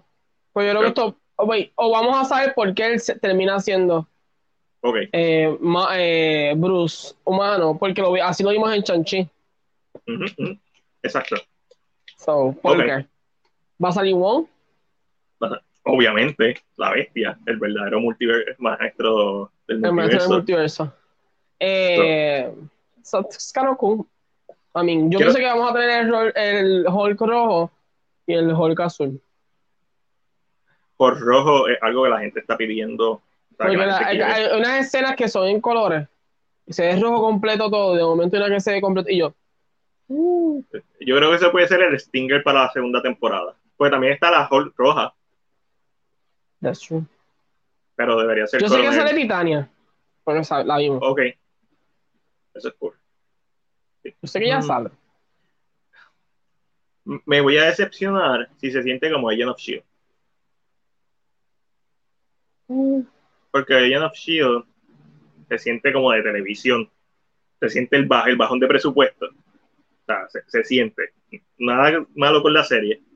Pero hace que hasta cierto punto se sienta desconectada del MCU por el valor, por lo que no están los chavos, no está la misma cantidad de dinero ahí puesta, así de sencillo. tú no, no, no puedes hacer magia por más bueno que sea. Y ahora que mencionaste eso y vi la pelea del Corbin en el, el trailer, es como que esto puede ser un Sex and the City con un personaje de Marvel, pero no quiero que se sienta demasiado, no quiero que se sienta televisión, quiero que se sienta streaming service. pero lo que pasa es que está grabado como si fuera un programa de televisión. Pero si está grabado un programa de televisión. Cuando empieza, que tú ves como la ciudad, eso es Aligma Bill, esta serie de abogados. Anatomy, que tú ves Seattle todo el uh, tiempo. eso es pura televisión. y creo que están emulando estos programas de abogadas de televisión, de Uruguay. Creo que eso es lo que están tratando de emular. Pero Yo siento que, va a empezar así y va a empezar a brincar como a, a, a MCU. Va a empezar como más básico, más abogadas, amigas abogadas. And I think it, yo espero no me molestaría si lo hace así. No, me molestaría si lo hace así. Pero que, se siente, que no se sienta que es porque no tienes chavo, que se sienta que es algo de, eh, deliberado, como WandaVision, obviamente. Entiendo. Cuando, cuando es algo que tú sientes deliberado, es como que, ok, I get it, yo, yo soy parte del chiste. Cuando, no sé, cuando se siente que es que no tienen los chavos, es como que, ah, no me estás dando el producto de calidad. Pero ah, ah, yo estoy mega interesado de, de, ver todos los Rule 34 que salen de she y, y, la serie, obviamente. Eh, ya todo, papá. Ya. Eh, ¿Saldrá cambio de Nick Fury? No creo porque ya tiene la serie. Él tiene Secret Invasion, Invasion, que vamos a hablar de eso ahora. Eh, Jesús odio a Shield. Jesús no debe odiar nada. Jesús no debe joder.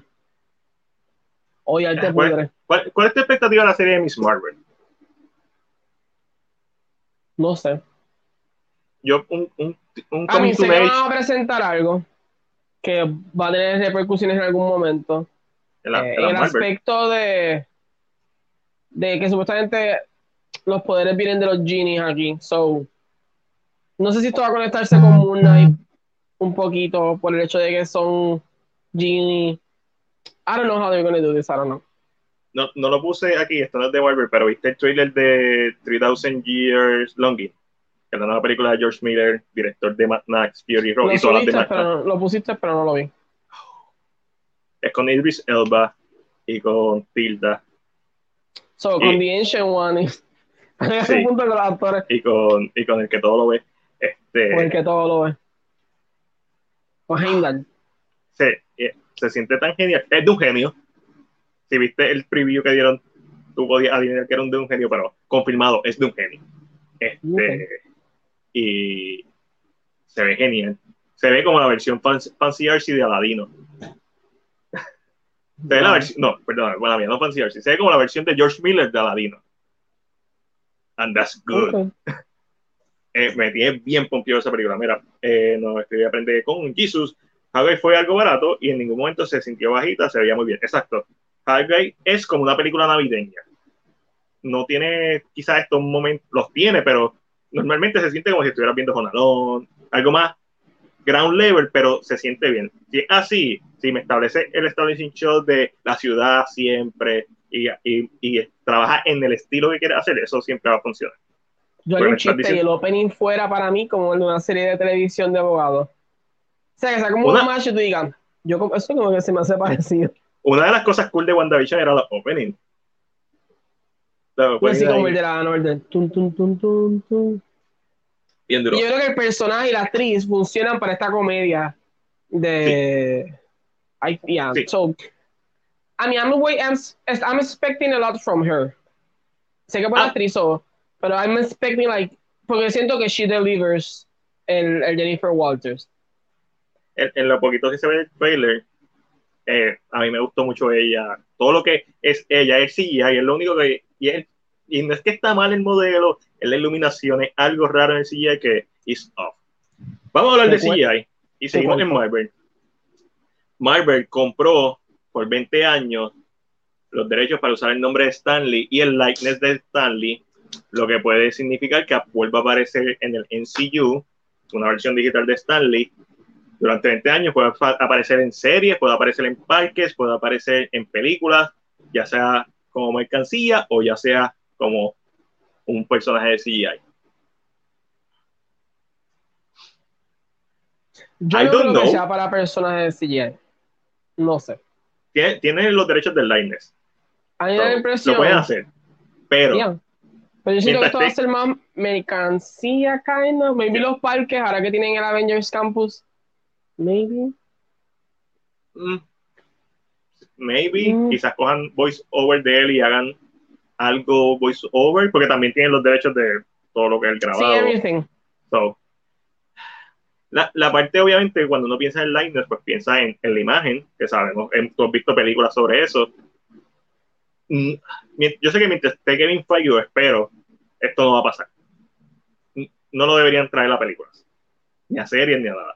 Sí, que si tú quieres hacer un Funko Pop de. de el único momento que yo le voy a perdonar a Marvel que use el likeness de Stan Lee es para hacer que él es el creador de todo el universo. En una película donde el creador controle todo, es el único momento que yo le voy a permitir. Sí, que sea como que, sí, ya. Billón de billón de billonder. Una cosa, y tú dices, de momento lo veamos así. Ya. Greetings, believers. Y ya como que, ay, y yo, a eso me haría feliz, puede hacer pero que lo usen para el gimmick de cameos, que fue algo que era parte de la experiencia de ver el NCU y obviamente murió y debería seguir muerto con él, ese, ese, porque si lo sigues haciendo le quitas lo especial que fue, ¿verdad? Esa parte de su vida y de esos cambios, y no solamente en las películas de Marvel, del NCU, pero hacía cambios en, en la película de, de Fox, de, de Devil, de X-Men, o sea. En todos lados. Hasta en DC, en en Teen Titans Go to the Movies, él sale en Spider-Man to the Spider-Verse, que fue su último cameo eh, como tal, en Deadpool, o sea, no, a pesar de que no tenía que ver nada con Deadpool, él se convirtió en Marvel Cameo, Tito, y todo el mundo lo, amaba por eso, además de que obviamente es creador de muchas cosas. Este, pero la parte frecuente sería si lo usan para cameo, porque sería aunque tienen los chavos, ellos compraron los derechos, lo pueden hacer. Y están en su derecho a hacerlo. Vamos a hablar claro, porque le pagaste por 20 años. pero me imagino que va a ser. ¿Tú crees que sea nosotros que venimos de una generación donde realmente está teniendo está, pero tal vez en un par de años los artistas van a vender su. y los artistas van a seguir haciendo cine? Sí, no, no, sí, definitivo. Cuando en, la generación que nos sigue a nosotros, cuando esa generación quizás cuando una generación de nosotros llega a estos puestos grandes y, y este, una, una o dos generaciones más jóvenes que nosotros, esto va a ser más común este, y va, va, a ser más aceptado. Pero eso se que debería quedar con, la, con esa gente, no nadie previo, en mi opinión. Entiendo. Sería, no sé, para mí sería una falta de respeto hacerlo.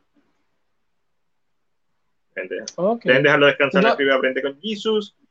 Y nos, también escribe que no ha visto el último episodio de Mundo. Está bien bueno el último episodio. Un poquito Roach, pero yo creo que, que hizo todo lo que tenía que hacer para que la serie no terminara desastrosamente porque yo pienso que se tardaron, esperaron mucho para llegar a ese final. Ese final hubiera sido mejor dos episodios, pero teniendo en cuenta lo que hicieron en ese episodio, lo hicieron muy, muy bien. Y fue mejor de lo que yo esperaba, que era una pelea de CGI entre los personajes, y aunque está eso, la ejecución está bien buena. Eh, él salía en, la, en las de Fox de las de es claro, obvio. Sí, él, salió en X-Men. Él, salió en X-Men, en todas las de X-Men de, de, Fox. En la cuarta, en, en la esta me recuerdo que cuando van a buscar a Jean Grey, este, o, volver a la casa, él está regando en las de Spider-Man, en la primera Spider-Man, es que le, cuando el Green Goblin sale por primera vez vestido, le va a caer un pedazo de escombro de un edificio a alguien y él la salva en Dark Devil. Eh, Matt lo para porque él estaba caminando sin ver la carretera y están pasando carros, o sea, había cambiado la luz. En, las películas de Amazing Spider-Man, la escena de la librería, cuando Spider-Man está peleando contra Lizard, están está con audífonos y no, y no escucha. Eh, probablemente en las que no salieron en The Punisher. Él es el verdadero Multiverse of Madness. Sí, él es el verdadero Multiverse of Madness.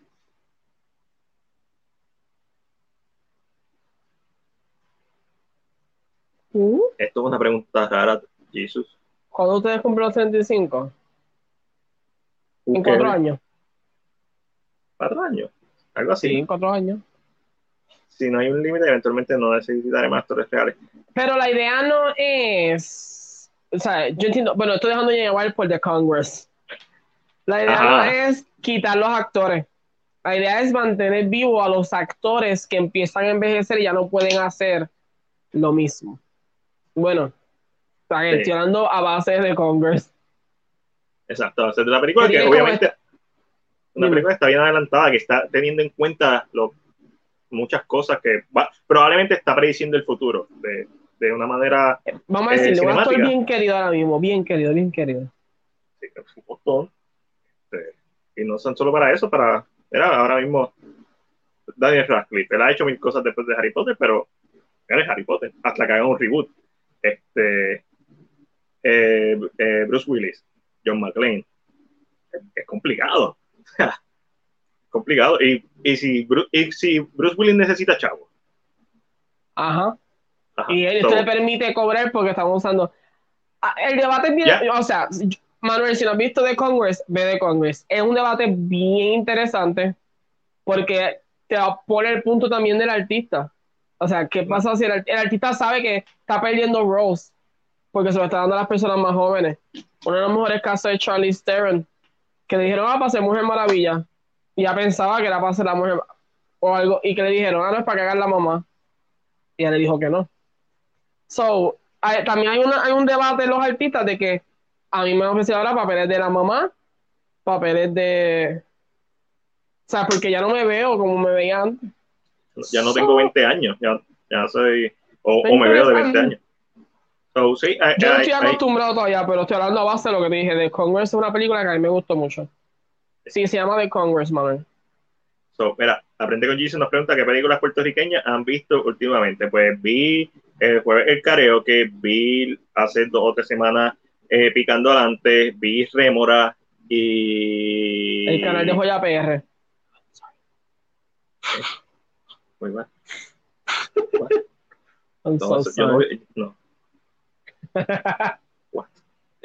no, esas son las últimas que he visto. Picando adelante está muy buena, muy, muy buena. Genuinamente está buena. Este, las otras dos, pues, son lo que son.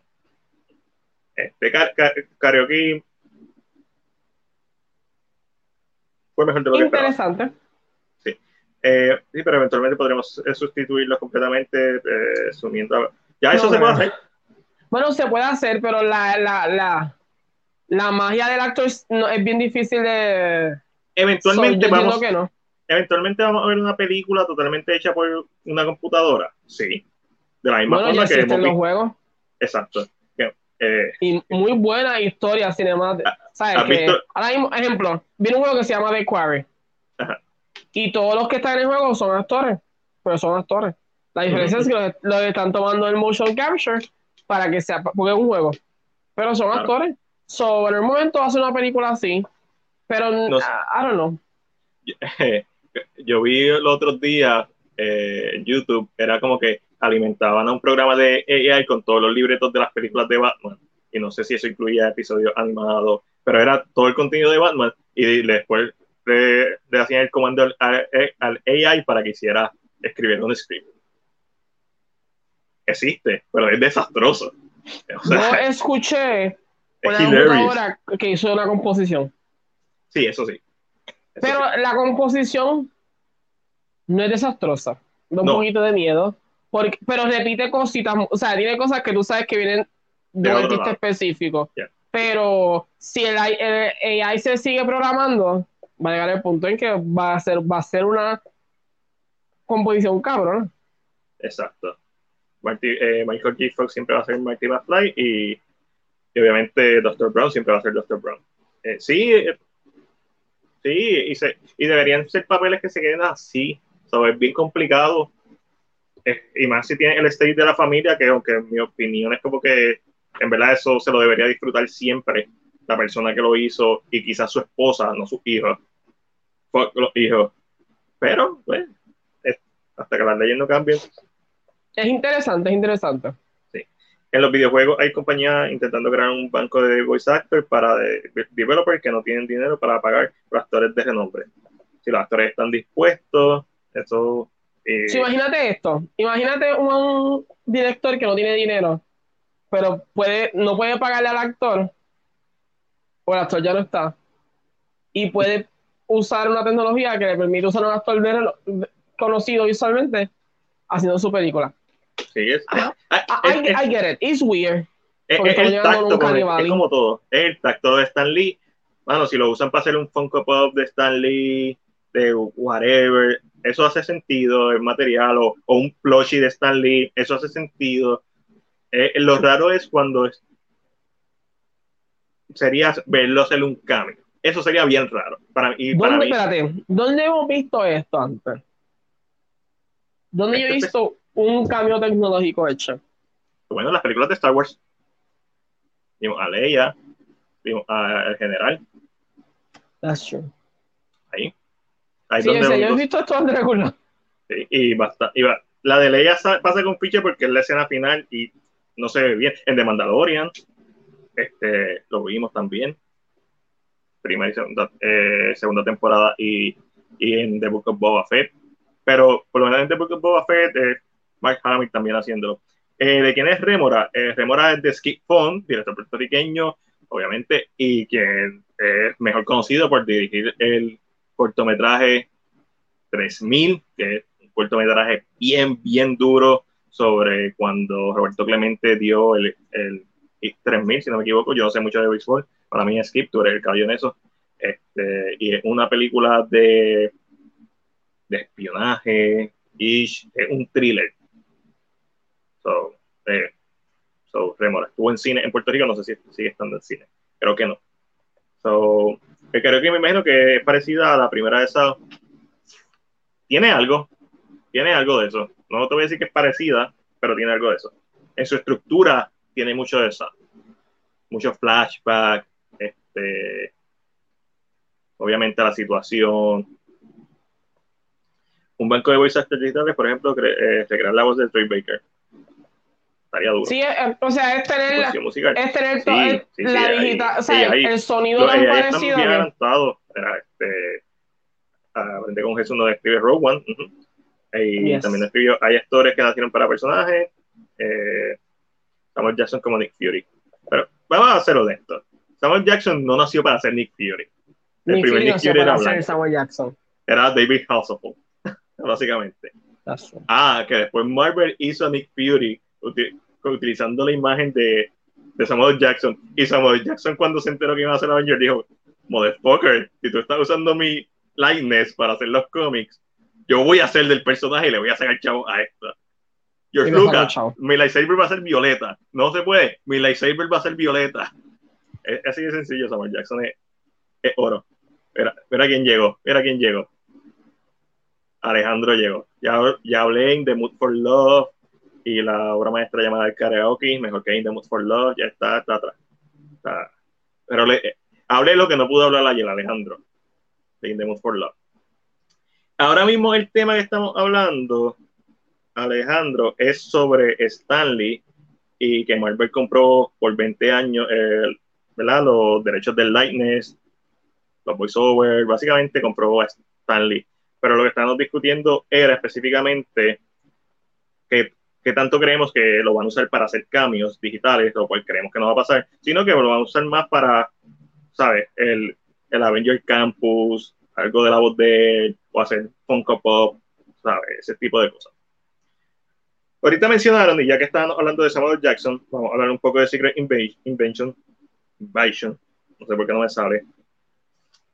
Eh, pues se han revelado detalles, que no sé si son nuevos, pero el detalle es que se va a desarrollar durante, mira, el variant de Ángel sale otra vez por ahí, se va a desarrollar durante los cinco años del Blitz. Va a ser una precuela. I'm, sorry, Sí. Secret Invasion es una precuela. Ah, estás cargándolo. No te escucha. ¿Que no me escucho? No, no te escucho. Yo me escucho. Creo que dijiste no me escucho nuevamente, pero pues te estoy leyendo los labios, pero no, no te escucha. ¿La gente lo escucha? ¿Qué dice el público? ¿Aló? No, no, no, no, no, sí. no, no. Como si estuviera en mute, pero no estás en mute porque estoy viendo tu... La gente me escucha. Está en los cines, estuvo en los cines. Aprende con Jesus. Tú no me escuchas, este, Estuvo, yo la pude ver en el cine. ¿Qué es la que, mi gente? El Drainier, el, el, el, Hasta que no lo diga bien, me corrige. Desde la República, nuestros hermanos de la República diciendo presente. Por cierto, hay un festival en Final, hay un festival de cine dominicano. So, eh, me dicen que Perejil es de un director bien bueno y tengo que y estoy curioso por ver Carta Blanca, pero tengo que preguntar a Alex qué tan buena está, porque ya la vio. Eh, sí, estoy de acuerdo. Estamos de acuerdo. Sería un poco creepy hacer si hay cambios de Stanley y eso nos llevó al tema de hablar de de, de que en un futuro, en nuestra generación no, pero en un futuro vamos a ver actores que quizás están muertos o están bien viejos, versiones jóvenes de estos actores, porque le compraron el likeness. ¿Y cuál es la moral en eso, en el sentido de que estos también son actores? Imagínate, si Bruce Willis necesita vender su likeness para seguir generando dinero, a pesar de que él ya no pueda actuar, mano, yo no le puedo decir que no a Bruce Willis, él está enfermo y necesita generar dinero. O sea, es un debate bien interesante. Y Ángel trae a la mesa la película de Congress y que también pone, ¿verdad? Que trata sobre eso, que es algo que vamos a ver en un futuro, pero esta película tuvo la visión de decir, no, vamos a hacer esto adelante, y básicamente picaron adelante. entonces también vemos todas estas cosas como con los Avatar, como en, en, Avatar, pero también en la serie esta de, de Netflix que cancelaron, que la primera temporada era con, con, ay, con Alexander Skarsgård, y la segunda temporada era con Alexander Skarsgård. La segunda era con Anthony Mackie. No sé de qué nada. ¿Te escuchas? Yes, me escucho. Eres tú el que no me escucha. Te escucho. Y, porque yo y tú me escuchas, ¿verdad? Pues déjame yo salir mientras. Este. Pues Ángel, habla con la gente. Me frisé, no te vayas. Ah, no, ahí se congeló. No, ahí volvió. Háblame. ¿Aló? No, eh, aprende con Jesus. Secret Invasion va a ser una serie. Ay, este está bien weird. Déjame. Que yo no te escuche. ¿Aló? La gente, si te escucha. Año. No, papi, pensé lo mismo, pero apreté y no. Mi teléfono está muriendo. Puede ser eso. Déjame salir aquí. Déjame entrar dame un break, dame un break. No te vayas tú, espérate. ¿Tengo ahora? No. No. No.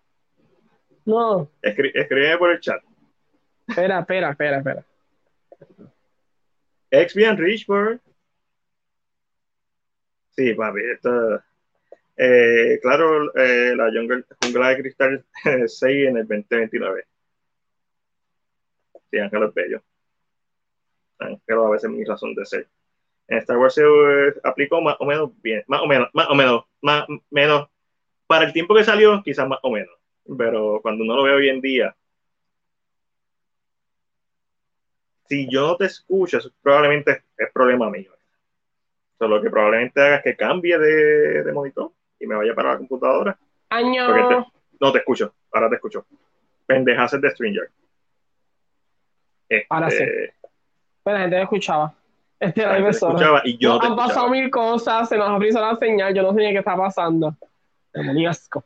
So, Secret eh, Invasion, durante el blip, ¿sabía eso? Eso era algo que no sabía eso. Pero Alejandro dijo algo bien interesante. Ni Fury no se fue en el blip. Pero recuérdate que Secret Invasion es sobre los Skrulls. So, este, no, este, no, es Nick Fury porque por eso es que sale sin el parcho. Ahí está, ya. Serie. Y por eso es que todavía en Far From Home todavía está este cabrón. Obviamente Nick Fury ya está en Far From Home, pero, ¿sabes? Ya no sé, eso parece que, que, como ya él coge confianza. Uy, Far From Home es después, ¿verdad? Sí, Far From Home es después. Sí, confundí. Justo después de que de Endgame. Ay, gracias. Gracias, gracias. Este, todavía hay que mejorar un par de cositas. Jesus. So, este, interesante. Yo la voy a ver por mi novia Emilia Clark, así que. Lo sabemos. Yo también la voy a ver por todo, pero. Mira, a ver por Emilia Clark. Otras noticias. Esto nosotros ya lo habíamos hablado, pero es más, es más oficial que no oficial. Es que veremos a Khan de Conqueror, diferentes versiones del personaje en diferentes proyectos del MCU So, por eso es que este cabrón que está bien fuerte para la película de Creed 3 eh, está haciendo el personaje porque realmente es como que un playground bien brutal. Va a ser del mismo personaje, pero son diferentes versiones. Diferente. Y definitivamente él va a ser el villano. Si es el villano, siento que él va a ser el villano grande de. De, de esta fase del ensillo. De Secret Wars. De Secret Wars. Y hay que tener en cuenta que Ironheart es un variant de Khan. ¿Cómo es? Ironheart. Ella es una variante de Khan de Conqueror. Ok. Oh my gosh. Dropping shit. Dropping shit. Hoy estaba leyendo. Y cuando yo escuché eso dije, ¡Wow! Y tú, y después lo uh, y momento dijiste, espérate, la serie me interesa, espérate. Sí. So, ahora hace más sentido, ¿verdad? Porque estén trayendo este personaje que es relativamente nuevo, y pero Yes. Eh, Hace mucho más sentido. Es que, porque está Khan y si, están, y si van a jugar alrededor de Khan. Y para que sea sorpresa, es el Khan del universo de Reed Richards que vimos en Spaghetti. Sí. Que quiere vengar esa muerte. Khan Spaghetti. Pero sería interesante a mí es lo que yo te digo, lo que yo te dije la otra vez que estábamos hablando fuera de cámara. Yo quisiera pensar que hay un plan. Si este es el plan, pues ok. mientras hay un plan, es simplemente que nosotros todavía no, no, sabemos cuál es. No sabemos cuál es la visión, pero mientras se sienta ese plan, vamos a estar bien. Secret Invasion debería ser desde el pasado. Sí, yo siento que tiene que haber algún crew viejo, un screw viejo dentro de la Tierra. Sí. O sea, que lleva mucho tiempo este, esta idea está nítida, que ponga muchos campos por ahí, quizás le deja un sentido de cohesividad en sí. Vamos a ver. Sí, exacto. Eso puede ser lo mejor que le pase. Y, obviamente yo no la he visto, pero spoiler alert. La tengo que ver. Ya, estoy loco por verla. Este, está en Disney Plus, la una película de Chip and Dale, en donde hay un cambio multiversal que no entiendo, porque esos derechos no se supone que los tenga Paramount, pero a lo mejor dejaron vencer los derechos de ese diseño porque no lo iban a usar. Y salió una película de Disney Plus. O se lo pidieron. o se lo pidieron y lo compraron, pero me parece hilarante como lo, lo he visto las imágenes de cómo lo están usando. Y que, y que, tiene atrás como si fuera cosplayer. Ugly Sonic. So, título oficial de, del personaje. Ugly, Sonic. Wow. Y vamos a terminar con David Zaslav, otra vez. Sí, eso sí. Pero no es que cortó nada.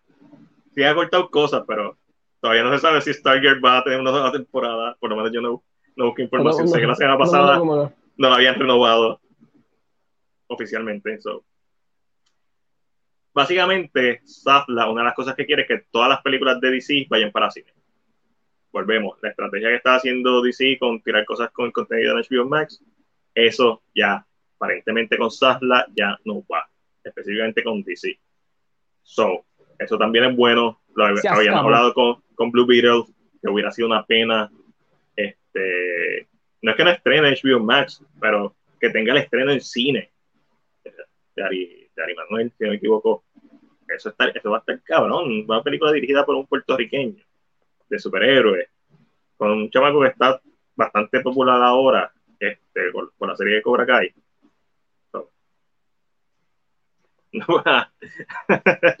Eso va a pensar en la versión de South Park de, de Mickey. De Mickey, eh. abusado. La vida real es abusado. Sí, ya, ya lo hablamos ahorita, pero sí. Wonder Twin. Papi, los actores bien emocionados. Me da pena por los actores, porque, obviamente. todos los que lo habían llamado porque van a trabajar. Ángel Soto, gracias. Qué difícil este, eso. Alejandro y qué bueno que esta película no la han cortado. Yo lo que quiero saber es qué carajo está pensando sobre. Yo hacer el catering de Wonder Twins. Cabrón. ¿Te imaginas? Tú decís, cabrón, yo voy a salir en una película de DC, voy a estar en HBO Max o voy para cine.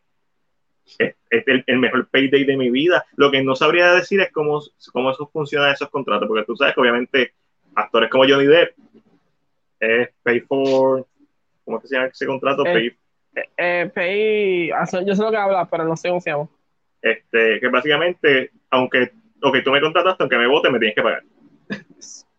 Porque yo, yo hice el trabajo. Fuiste tú el que decidiste no tenerme. Que yo no le fue mal, en, ¿verdad? Económicamente al menos. Pero estos actores que están empezando, me imagino que pues, jodido. Jodido, jodido. I mean, Mm, I don't know. No es que no sé how far into production estaba. Si estaba ya bien, bien, ya. Yeah. Hay gente que hasta el catering service se fue. es la película que simplemente la sacaron de schedule. Posiblemente va a estrenar porque la película está bien far y la gente está bien emocionada por ver a, Brendan Fraser. Pero qué tanto Sasla quiere ese proyecto, sabiendo que, porque el, el ABC Plus o lo que sea el streaming services que ellos tiraron, que no hace sentido porque es como de noticia. Eso estrenó durante una semana y Zapla lo cogió y ¡pam! hachazo, se fue para afuera. Wonder Twin, para afuera. Cry Macho, eh, ahorita le estaban hablando Alejandro, Cry Machos, Sasla habló con los productores y les preguntó por qué decidieron hacer una película que ellos sabían que iba a ser un flop.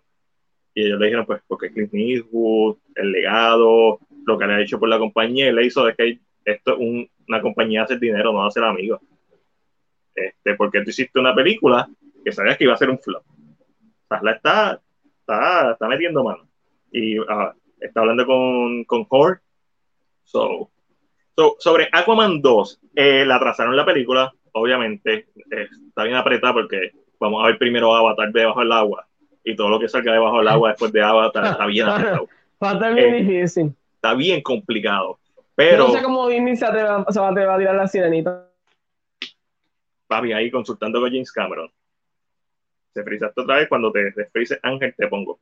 Y básicamente atrasaron a Aquaman y lo que se sabe es que le cortaron el rol a Amber Heard. Eh, yo no he visto muchas cosas esta semana porque he estado viendo el caso de Amber Heard. Está, este fue el, cross examination con la licenciada Vázquez. Ahí está, ahí está. So, pero eso es lo que se sabe de Aquaman, que la, movieron de fecha y que Amber Heard lo que va a salir es 10 minutos o menos.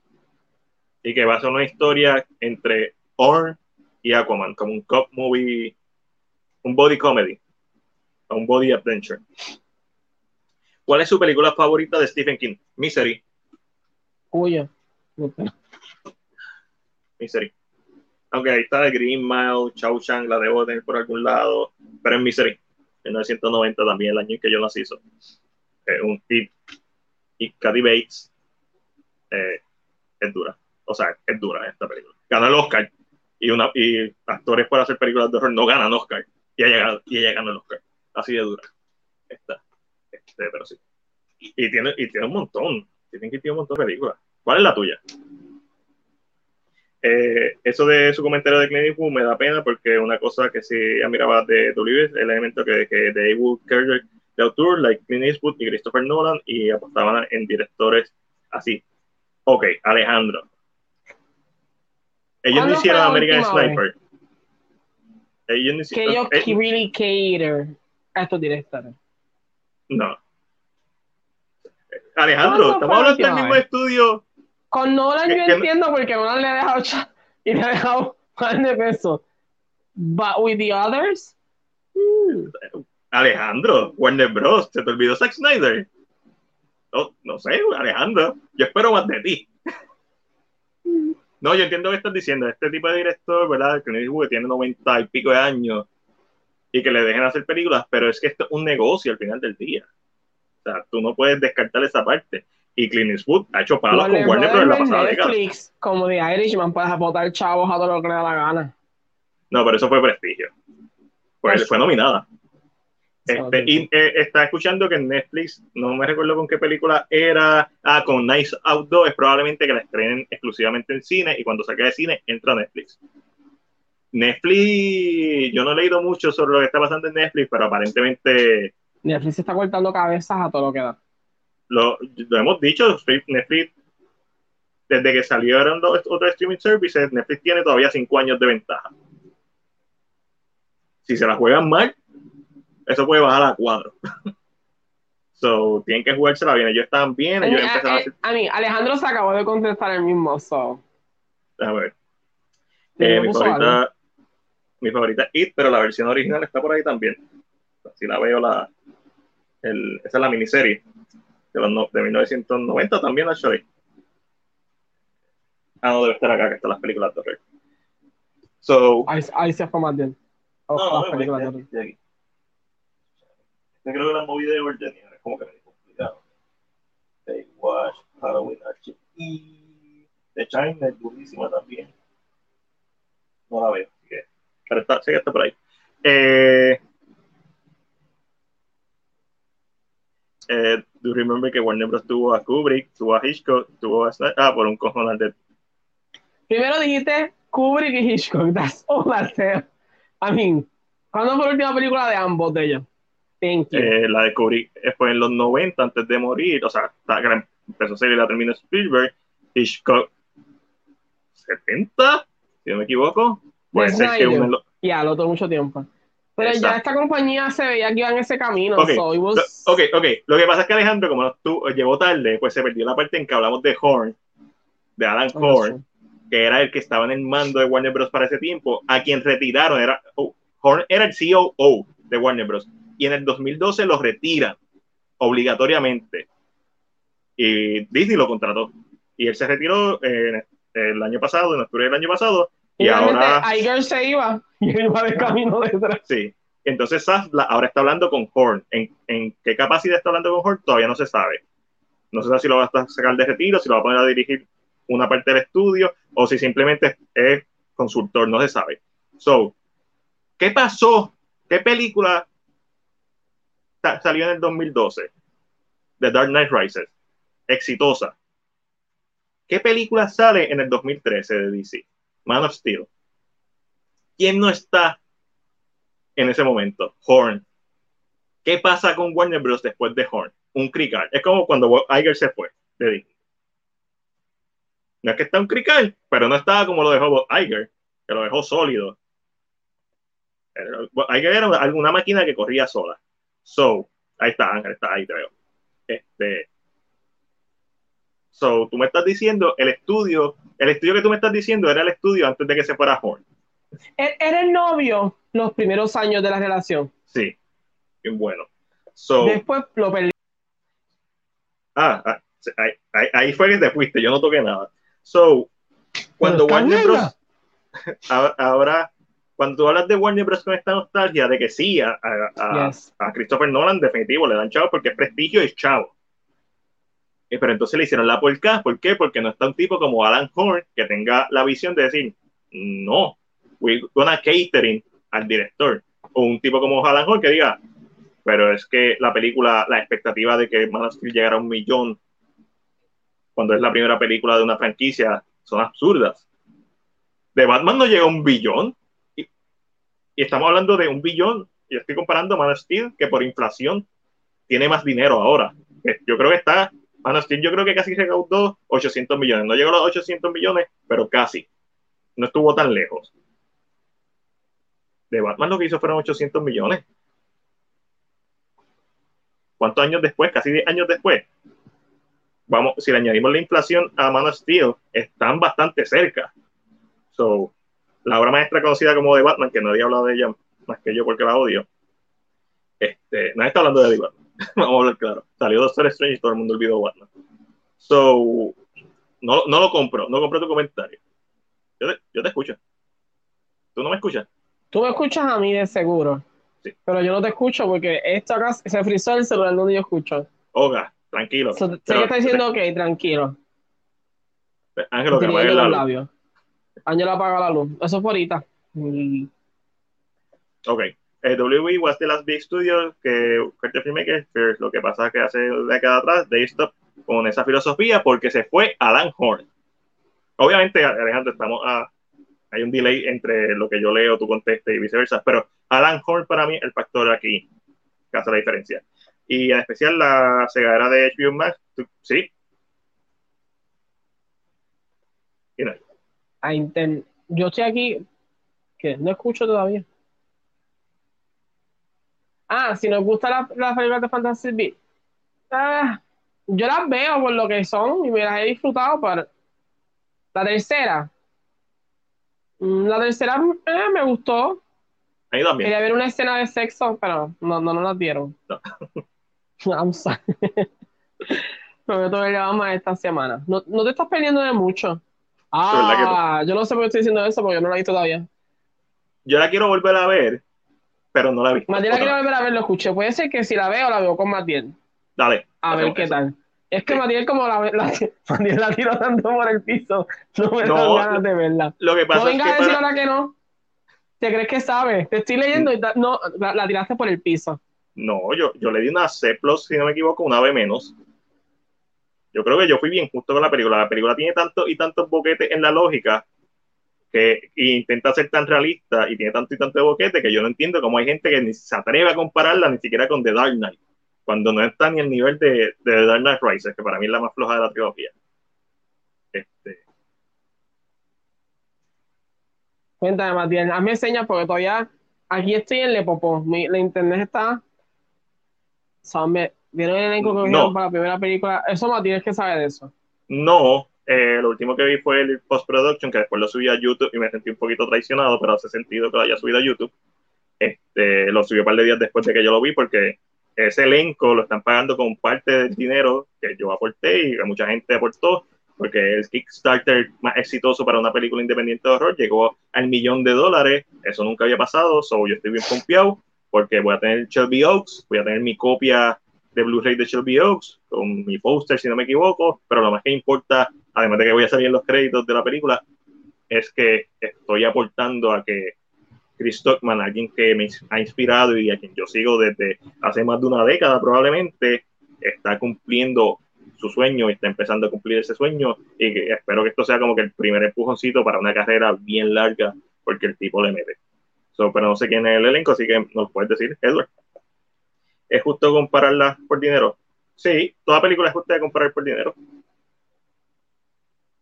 Este, pero no estoy diciendo que eso la haga mejor una que la otra. Estamos literalmente solamente comparando con el dinero y como en el 2013 Man of Steel se consideró un fracaso por no llegar al, al millón de dólares, a los mil millones de dólares. De nosotros en Puerto Rico le decimos el billón de dólares versus de Batman, que no llegó al billón de dólares o los mil millones de dólares y es considerada un éxito. Eh, eso es lo que estamos comparando, no estamos comparando calidad de película. Eh, mm, eh, eso, eso tiene un punto. Lo que pasa es que esa información no se sabe dónde está. Siempre lo que se habla es del box office, no se habla de las cantidades de, de taquillas vendidas. Se habla del dinero de recaudado. Debe haber un lugar en donde esté y me imagino que eso, ¿verdad? También es lo que afecta la inflación. En cuanto al cine. Tú sabes que los otros días un pana posteó un post viejo del 2014 donde anunciaron que Fantastic Beasts and Where to Find originalmente iba a ser dirigida por Alfonso Cuarón and I didn't know, I didn't know that either. Eh, Igual que la tercera iba a ser en Brasil y yo me lo creía. Sí, bien emocionado. Probablemente lo iba a hacer. Se siente como si eso hubiera sido la idea original y después la despertaron. Este, quiero verla porque más le dio duro en la reseña. Same Ah, no, yo no la he visto porque más le dio duro en la reseña. Mano, y si te gusta, que, o sea, super cool. O sea, mi opinión, más mierda, No, no, para nada. Mi opinión no es, mi opinión es mi opinión y así. Si a ti te gusta, es como que es cool. Y podemos hablar de, de por qué te gusta, porque no es que la película tenga escenas malas, tiene escenas bien cabronas. Pero si te pones a pensar más allá de lo linda que se ve visualmente, la película tiene unas fallas de guion, o sea, horrible.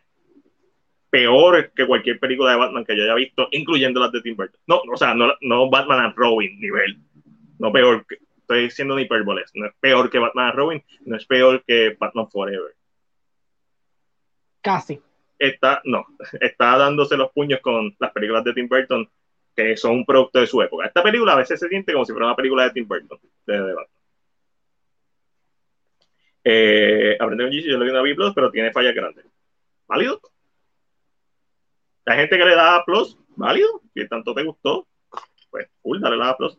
Este, ¿Quién es Chris Tuckman? Chris Stockman es un youtuber, el, el youtuber, novio el novio mío, el youtuber más grande que hace reviews de reseñas en YouTube. O sea, el, el tipo con más seguidores, más views, y lleva varios años haciendo cortometrajes. Desde pequeño él hacía cortometrajes, pero ahora lo está haciendo, era su, su sueño siempre fue ser director y ahora pues eh, va en su película que recaudó fondos para hacerla con Kickstarter, que es esta aplicación donde fanáticos, familiares, amigos eh, pueden donar dinero a cambio de cosas, ya sea una mención, bla, bla. Eh, hay, hay diferentes niveles, depende de la cantidad de dinero que des.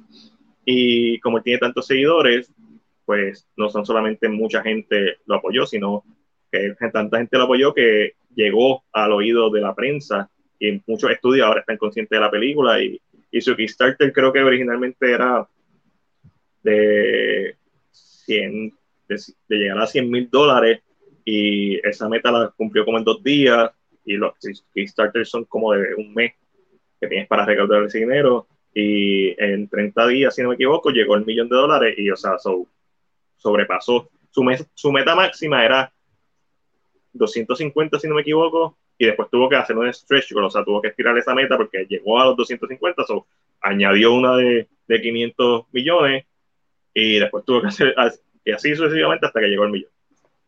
Él es más conocido en es Kate David. Uh, ¿Tú has escuchado de Kate David? No. ¿Tú has escuchado de esto? No, no, tú lo conoces, yo no lo conozco. Recuerda que en una época de pandemia y muchas personas no se atreven a ir todavía al cine. Claro que sabes quién es. Ah, no, pero Kid David me estaba hablando de, de, de Thing. Yo, estaba, yo estoy hablando de youtubers. Kid David no es un youtuber. No, pero yo creo que le está hablando del cast de, de los casting. Kid David es la freaking jodia bestia. Kid David es, la voz de Spawn de los muñequitos. Bueno, déjame ver si es verdad. Si es Kid David, yo estoy más que pompeado porque yo sé que Stockman es fanático de The Team. Está por aquí. Ah, mira. Está aquí. ¿Tú has visto Hunter Hunter? Eh, Hunter por, eh, plus Hunter. O Hunter, la, Hunter Hunter. ¿Sabes quién es esa? No, no sé quién es esa. Ella es la, la actriz principal de la película. Nice, nice. Pero si es eh, David. Va a, salir, va a salir Brendan Sexton, que salió en Don't Breed, Don't Breed 2. Pues yo puse Translate. ¿Qué vamos a hacer? Estoy buscándote los actores, hombre, más bien. Durísimo, Kid David. Love, love him. To that. Él. También lo, lo, he visto. De algún lado lo he visto. Saliendo en Breathe 2. Debe ser uno Michael de los Beach que salió en If Bill Street Could Talk. Ok, wow. Sí, sí, sí. o sea, tiene un elenco legit. Eh, David nada más es como este, que La freaking. Robin Bartlett, que es el de Shutter Island. Oh, ya. Oh, wow. de Shutter Island. Qué bueno. Qué bueno, mano. Eso me, esa noticia me tiene tan contento. No lo compro, Jesús, lo que está hablando de The Batman, a pesar de que sí. sí, es que es la bestia. Porque ahora mismo Doctor Strange hizo un cojonal de chavo. En 10 días le pasó a. En 10 días solamente le pasó a toda la cantidad total recaudada de Doctor Strange, la original.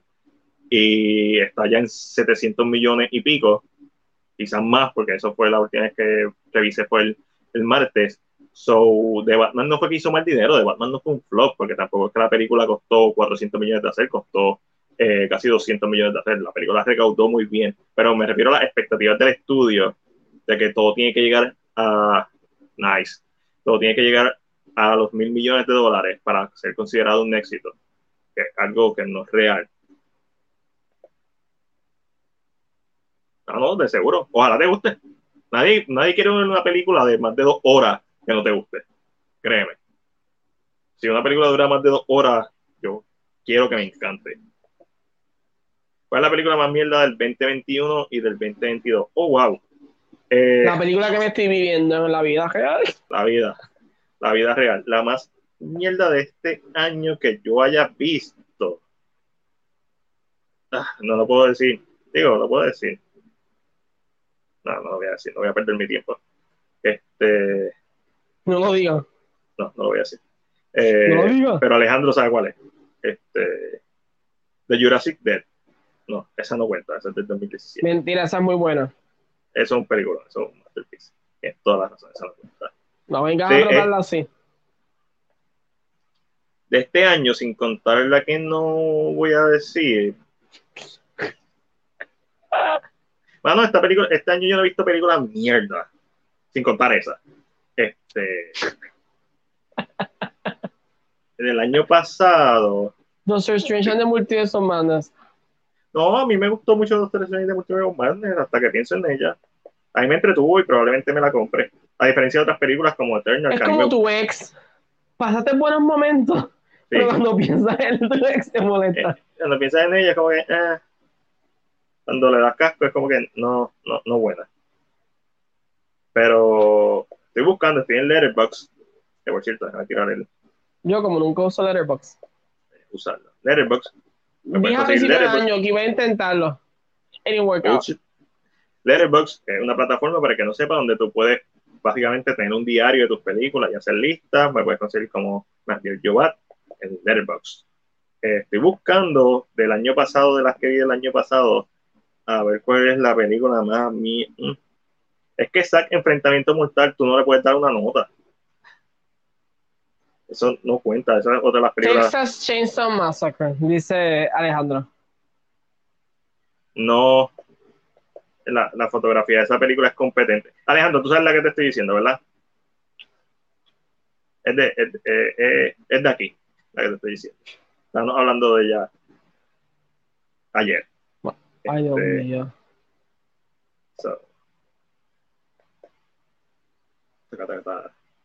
El año pasado.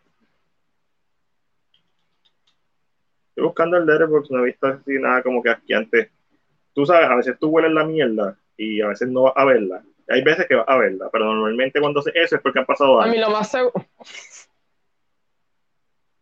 Nada, nada. Todo está muy bueno. Todo está muy bueno. Vamos a los este, comentarios. No, es lo que Matías está buscando. Te, puedo decir, último. Te puedo decir que de mis favoritas del año pasado fueron Pig y Bell, si la quieres contar del año pasado, en Puerto Rico estrenó en el 2022. So, sigue, Bell sigue siendo una de mis películas favoritas de este año. Eh, y Pig, a mí me freaking encantó. Pig y eh, The Night House. Si te pones a pensar mucho en The Night House, pues tiene sus fallas, pero I freaking love The Night House. Este, ahorita estamos hablando de Hellraiser. Probablemente del año pasado, mm, es que Hell, es del 2022, pero yo creo que en Puerto Rico no el 2021. Eh, Mortal Kombat, a mí no me gusta. Godzilla vs. Con, yo digo Godzilla vs. Con. Hell, una película que estrenó en cine en Puerto Rico, pero ya estaba en video on demand, solo la vi en casa. Este, Mortal Kombat para mí fue bien decepcionante. Eh, por la historia, nunca llegaron al Mortal Kombat, básicamente como pre-Mortal Kombat.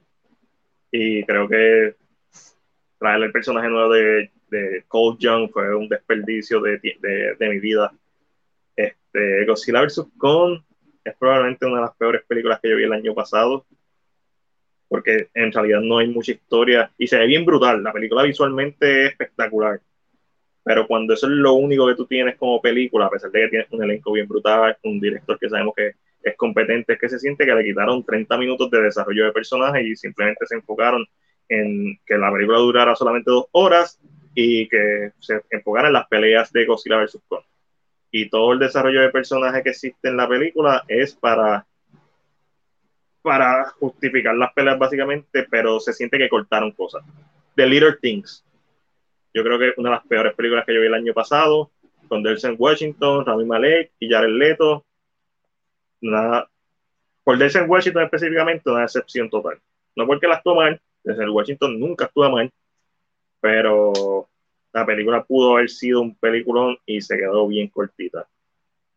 Debe estar entre esas que te mencioné, las peores películas que yo vi el año pasado. Sí, ya llegué a diciembre. Esas son las peores películas que así. muchas de Warner Bros., por cierto. Ya son las mías. Eh, ah, no, pero yo me la esquipé. O sea, hay veces que uno está dispuesto a olerse la mierda eh, ya sea por la razón que sea, ya sea porque quiere apoyar el cine, algo de aquí, ya sea porque quiere apoyar algo independiente, ya sea porque simplemente sabes que es mierda, pero tienes ganas de ver una mierda. Porque a veces ver mierda, uno se disfruta ver mierda. Vamos a hablar claro. Este. So. Moonfall. Y yo quiero ver Moonfall, porque Robert Emmerich, para mí es un director que yo sé lo que yo voy a ver. Es como, como Michael Bay. ¿Sabes lo que tú vas a ver con la película de Michael Bay? cuando hay algo más, cuando hay un poco de sustancia, es cuando te sorprende una película de Michael Bay. Pero en general tú sabes lo que vas a ir a ver. La bandera de Estados Unidos, low angles, ¿sabes? Culos. ¿Qué quiero? Ver Ambulance en 4DX. Yo vería Ambulance en 4DX por primera vez. Si está, vamos a hacerlo. ¡Ah! ¡Matilda, un Nacho! ¡Ay! Te tiró todo el, todos los nachos ahí. con la camisa queso. la camisa aquí, todo plego, está.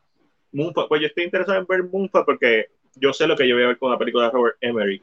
Y es como que esta, esta ciencia ficción absurda que no hace ni sentido. Y estoy interesado de, verdad. So, Wars de Tessa Chainsaw Massacre. No, papi, Tessa Chainsaw Massacre es técnicamente la mejor película de la que está, de la que está hablando. Es que no es que yo diga que es un peliculón, no lo es. Intenta hacer Halloween 2018 y fracasa miserablemente en eso. Este, yo este año he ido solo cuatro veces al cine, Spider-Man, The Batman, Doctor Strange y Picando Adelante. Uh, Picando Adelante. Buena película, toda.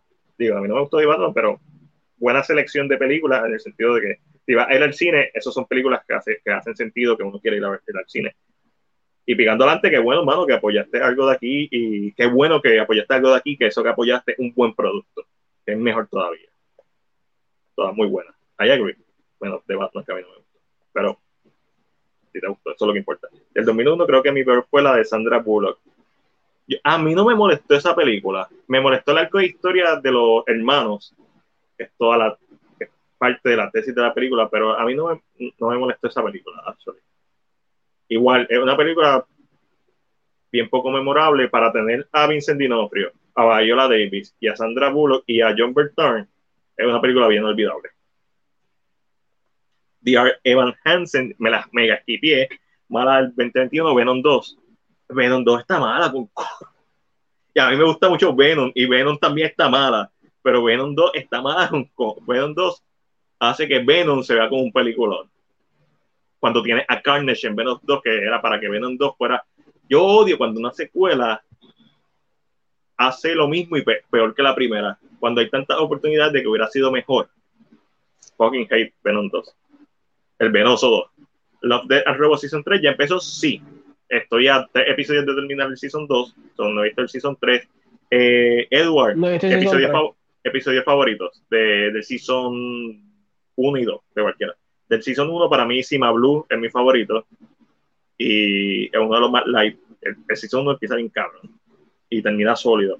Season 2, el primer episodio lo fucking odié. Segundo episodio fue ok. Tercer episodio, que es el de Blade Runner. Oh, inspirado en Blade Runner, claramente. Está bien cabrón. Cuarto episodio no, como lo vi recientemente, no sé. Yo no me acuerdo de los episodios. Cuarto episodio, el que es del tipo que es inmortal, está bien cabrón también, me gustó mucho. Se siente como, como Reedy, se siente, se siente como muchas cosas. Eh, y me gustó, y me gustó. Y creo que estoy blanqueando, pero sé que cuarto y quinto episodio me gustaron. Obviamente me gustó más uno que el otro. Que yo Walking, la de Tom Holland no la vi. Escuché gente que dijo que no estaba tan mala, pero eh, cuando uno escucha a veces como que esta película la están tratando de hacer desde hace como cinco años atrás y nunca, y le siguen haciendo de como que, eh. Godzilla la vi solo porque eran en IMAX. Ah, mano, me, pues, la viste de la mejor forma, yo la vi en mi casa. Halloween Kills. Halloween Kills salió el año pasado. Halloween Kills estuvo bien mierda. Yo la iba a ver el cine y literalmente había un tapón porque este, había un paro de, camioneros en la salida para ir al cine. So, y había comprado los boletos ya online y así mismo lo seguí para mi casa, eh, pagué el premium de, no, el free trial de, de Peacock del premium y la vi. Y así mismo lo cancelé. Y ahora voy a hacer lo mismo con Firestarter, lo único que ya, ya pagué los 5 pesos. Entonces estoy jodido. Papi, Space Jam a New Legacy. Es que oh, fuera de la nostalgia, la primera de Space tampoco es muy buena. Es mejor que la New Legacy, lo cual es bochornoso. Volvemos a las secuelas que no capitalizan en, lo, en mejorar lo que la original hizo mal. Space hace peor lo que hizo la original y busca formas de hacer cosas peores que la original. Eh, gracias, Edward. Con coño de Team, a mí me gustó. Cool. no tengo ningún problema con eso. Este, mi peor del 2021 quizás fue Space Jam 2.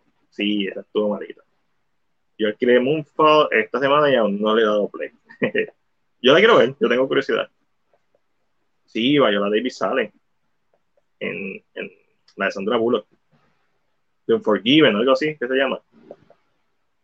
Yo aún no he visto Venom 2. Yo, yo amo la primera vez, está ahí. Déjame seguir sacando Steelbooks. Eso es lo que yo hago cuando estoy aquí.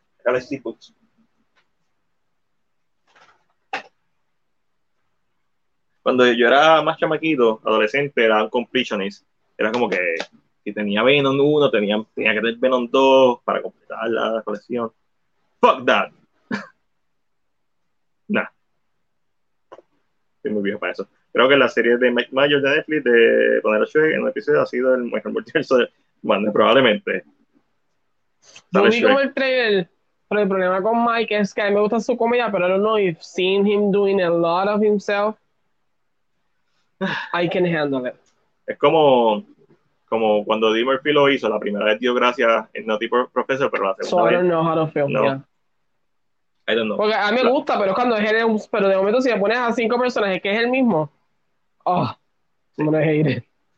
Y obviamente sabemos que Mike Myers, pues, este Austin Power lo ha hecho. Mira, ¿ya la cancelaron o sigue saliendo? Eh, no que yo sepa, no creo que la hayan cancelado, no hubiéramos enterado. Este, Halloween Kills fue en octubre, yo la vi en el cine. Yo la iba a ver en el cine, ese era el plan. Y quizás me hubiera gustado si la si lo hubiera. No, perdóname. no me hubiera gustado. Esta película a mí no me hubiera gustado. Yo odio el final de Halloween Kills. Sé que es una referencia Psycho, pero es que estructuralmente esta película no tiene ningún tipo de propósito de ser porque realmente no hace nada más que la escena final. La escena final es lo que va a proporcionar la próxima película. Y esta película es como un filler episodio, por eso es que la poquito odio. Y a mí me gusta más Michael Myers cuando no establece, no dejan claro si él es alguien sobrenatural, si dejan ese misterio, cosas que así es que empieza la primera película, o sea, 2018, que es una secuela de la original. Complicado hablar de, de Halloween cuando hay tres películas que se llaman Halloween de la puta franquicia. Y, y Halloween Kills yo estaba bien pompeo para verla y fue bien decepcionante. Pero a lo mejor luego verla en el, verla en el cine hubiera sido una mejor experiencia. aunque no sea la mejor película. ¿El Pico era gratis? Mm, no. Pico. A lo mejor cuando empezó quizás fue gratis, pero lo que pasa con Pico es que tiene contenido que es gratis, pero también tiene contenido que es premium. Por ejemplo, cuando Halloween Kills salió, tenías que hacer el free trial o pagar el premium de Pico para poder verlo. Igual que Doctor House. Doctor House no es parte del contenido que tú puedes ver gratis con anuncios. Que por cierto, el premium también es con anuncios. Simplemente que tiene acceso a más contenido. Es el premium plus el que, que no tiene anuncios. Eh, no la vi, no la veré, no gracias, estoy yendo. Sí, te la puedes brincar, de verdad. Es como que. Ve, mejor Chip and Dale. Eso es lo que me dijo Alejandro. Yo desde Ralph dejé de hacer eso. Ah, Ralph, Review Ralph. Sí, la 2 también. La 2 tiene cosas buenas, pero igual. Seguimos eh, mencionando Matrix. A mí me gustó la cuarta. Para mí, ¿sabes? No, no, no me. Yo sé que hay gente que la odia. A mí no me molestó la cuarta. Es, es algo lógico. Me gustó el comentario que tiene sobre los estudios, especialmente sobre Warner Bros. Que la película es bien directa al decir, mira, básicamente Warner Bros. iba a hacer la película con nosotros o sin nosotros. Así que, eh, pues Ana la que la hizo. Una de las Wachowski, pues dijo, pues si, si la van a hacer una mierda, mejor que la, que la hagamos nosotros. So, eso para mí tiene mucho valor. Mm. Y antes de ver eh, Resurrections, yo volví a ver la trilogía y fue una experiencia bien chévere verla toda en un periodo de una semana y media. Ver The Matrix original, que sigue siendo la mejor por mucho. Esa película es o sea, un, una cabronada de película. Esa película está en la madre. Eh, esas películas salieron en el 99, veintipico años después, sigue siendo un peliculón. Un peliculón de Matrix. ¿Por qué? Porque era una película con algo que, con algo que decir. Es como la primera temporada de Stranger Things, que es algo que tiene muchas cosas que decir y tiene muchas referencias. De Matrix 1, eso, tiene muchas referencias a Ghost in the Shell, a un montón de anime, pero tiene muchas cosas que decir, mucho mensaje social. Está bien pensada. Y cuando ya hacen Reloaded y Revolutions, la historia se siente más luz. Como que no, no, no fueron tan bien pensadas. Quizás tenían el endgame, que era como iba a terminar la película, pero no estaba todo ese esa intelectualidad de la primera. Y son más historias straightforward, igual que Stranger Things temporada 2 y temporada 3. Este, pero no ve, si esto es un icono, no sé qué, no, sé. Ángel de cómics, Ángel es una bestia, específicamente en Marvel, pero Ángel lee cómics. Sí. Bajo, está haciendo mil cosas acá. Y no si lees cómics. Ya sí, la sí, yo he, leído, he dejado de leer lately, pero trato de mantenerme más o menos al día con lo que está pasando. dejado, eh, o sea, ya no, o sea, de estar leyendo daily cuando salen, no, ya no. Yo lo que hago es que sigo youtubers que leen cómics y te dan el resumen y te enseñan los artes para mantenerte el día porque... Ahí viene Alejandro. No escribe en tres, tres en, en, tres minutos y escribe un parafaso. Uh, The Matrix versus Inception. Ok. The Matrix. ¿Por qué? A pesar de que Inception sale en un año de mierda, creo que es 2009 o 2010 es que sale Inception, en donde lo que había era basura y Inception intelectualmente fue superior a todas las películas de cine comercial que había para ese año. Y el concepto está bien chévere.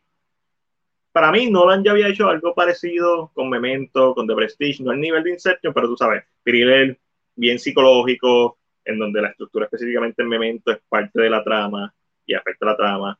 Este, y en The Prestige, pues no es necesariamente el tiempo o cronológicamente, pero a mí me encanta The Prestige. The Matrix es un anime live action. Y probablemente el mejor anime live action que hemos visto. Fuera de la pelea de Man of Steel con Sot al final, es The Matrix. La original, obviamente, 99. So, The Matrix, The Matrix cambió el juego. Cambió el juego de los efectos especiales, cambió el juego de, de tiros de cámara, eh, cambió The Matrix bien influyente a un nivel que Inception jamás lo va a hacer por más buena película que sea. Y lo que le da la ventaja a Matrix sobre Inception es que la vi recientemente. Como les dije, había visto Eh, la de Matrix para antes de ver Resurrection la volví a ver. La uno sigue siendo la mejor película. Inception la había visto el año pasado, creo que la volví a ver, o la vi el año anterior, en el 2020. Inception es muy buena película, pero se siente tan lenta y larga en momentos. el ritmo narrativo a veces un poquito lento, like, pesado. Y The Matrix nunca tiene ese problema. So, le, le doy la ventaja por eso, porque me la disfruto más verla, pero también le doy la ventaja por el, el valor cultural que tiene y cómo impactó el cine. The Matrix fue un game changer a un nivel que Inception nunca, nunca va a poder ser porque Inception no salió en 1999. No en qué estaba haciendo en 1999. Following, 98 actually, Following, mm, puede ser que sea 99. Y después de eso, ¿qué hizo? El remake de Insomnia. Y después fue que hizo Momento. Sí, Ghost in the Shell también estaba de Steelbook, pero sí sigo pagando Steelbook después. Los a mí me gustó el live action de Ghost in the Shell, yo soy de esas personas que tienen mal gusto. Estoy de acuerdo contigo, gracias. Anime y The Matrix, sí, es, espectacular. Eh, The Matrix funciona porque fue una película que claramente pensaron por años y años, exacto, pero es imposible darle ese cariño a algo que en un turnaround son tres años, lo mismo pasará con esto es como Squid Game, para decir un ejemplo reciente, o Westworld. I agree yo estoy bien en desacuerdo que una, a pesar de que no la he visto, el tipo se tardó tanto en hacer Squid Game y, y por eso fue que la gente yo creo que aprecia lo que es Squid Game, porque es algo bien pensado, no necesariamente que es algo que nunca hayamos visto. Y estoy bien interesado en ver Corea, actually. Que yo no he visto Squid Game, pero quiero ver de Corea. Mm, ahora que tú dices eso, el trailer se ve bien cabrón. Yo no lo vi, yo te lo mandé. Loco. Pero yo lo Dije, perdón, la casa de papel que Corea le va a comer los dulces. Pero, no, ¿sabes de qué trata? ¿O no sabes nada? No, no sé nada, no sé nada. ¿No quieres saber nada? No, no, quiero ir virgen. Quiero verlo contigo. Oh, luego es que la temática, aunque yo creo que lo hemos visto, es súper interesante porque hiciste algo para crear una desventaja económica. Ok, ok, ok. Y entonces este grupo de personas que están molestos por la desventaja económica, sin decirte mucho, Ajá. eh, si esta desventaja económica van a robar porque lo que, la decisión que tomaron, que en el mundo no la veremos pasar nunca, pero la decisión que se tomó le está dando más chavos a los que ya tenían chavos. No fue mejorar nada. Lo, vemos, pero no tan directamente o tan. No, no, es que pasa algo. En, pasa algo en la serie que cuando yo lo escuché, yo dije: Va a haber gente que va a criticar esto, va a haber gente que no va a criticar. Es que no. Mm. Es, es, interesante la narrativa que están tomando con el, lo hice al principio. Pero se, yo lo vi y yo. Eh, eh, eh so, si Corea quiere hacer remakes de cosas americanas, welcome. No, eh, probablemente la van a partir. O sea, mi problema son los remakes americanos porque en la visión de los remakes americanos saca el chavo.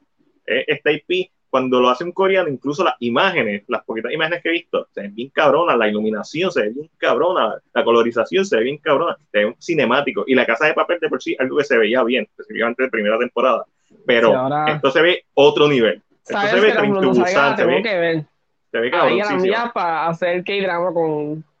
Sí, eso es el, el, nuevo, el nuevo season con lo que viene ahora para verano, estoy más confiado porque está con Next Week y la de George Miller en agosto. La de George Miller, la del 3000 Year of um, long, whatever, nombre largo. Se ve tan espectacular el trailer hoy y obviamente Top Gun sale la semana que viene. Probablemente vea la original que está en, en, en, Netflix. Top Gun está en Netflix. Esa no es una película que yo tengo en mi colección. La quiero porque la primera es muy buena, pero lo a ver y probablemente la haga reseña a la, a la original. Prótesis, sí, yo vi Prótesis de PR. Eh, buena película, overall, interesante que esté haciendo que en el frente del local de él esté haciendo una película de zombies. Eso me vaciló. Yo amo los zombies, por eso estoy tan decepcionado con The Sadness, que está en Shudder. Este, y, y esa, esa película overall estuvo buena. No fue excelente o genial, pero hicieron muchas cosas bien. Eh, aprende con Jason, no escribe, yo odié a Squid Game. ¿Qué pasa? uno no puede estar, uno, a uno no le gusta todo lo que, ¿verdad? La corriente o todo el mundo le gusta. Justin League DC versus Snyder Cut, Take Out, Snyder Cut. Eso no ni se pregunta. Las tengo las dos. Este, la primera la tengo por el Steelbook y la segunda la tengo porque es la verdadera. Más, te puedo hacer una pregunta del final de Picando Delante, es que entendía, es que no, pero... Ok, ayer estamos hablando, no, no me la tienen ni que hacer, probablemente. Ayer estamos hablando sobre el final de Picando Delante, voy a dar un spoiler, para la gente que no la ha visto. So, si la quieren ver, vayan, altamente recomendada. La mejor película puertorriqueña que yo he visto posiblemente en cuatro o cinco años, depende de cuándo sale El Silencio del Viento, que sigue siendo mi película favorita de Puerto Rico. Este, el final, o una de dos. Pues está muerto el personaje y simplemente nos vimos el momento en que murió y básicamente está yéndose, su espíritu se está yendo de, la, de la casa. O, o, o, o simplemente su mente se, se, creó, se quebró y sí, está, se volvió loca. Porque literalmente, pues, por lo que pasa al final, pues, eh, algo bien fuerte y pues cualquier persona, persona sana no va a quedar bien. Sea, la mente se quiebra. Eso puede ser. Hace más sentido que sea la primera. Sí, pero hace, lo que hace más sentido que sea la primera, a pesar de que para mí sería un poquito más clichoso porque el espíritu, es porque ella nunca tuvo, ella nunca vio a su o a su amigo, a su amiga, nunca tuvo ese, la película nunca tiene ese momento de, de enseñarte que ella sabe lo que le pasó a esta otra persona, su amigo o amiga.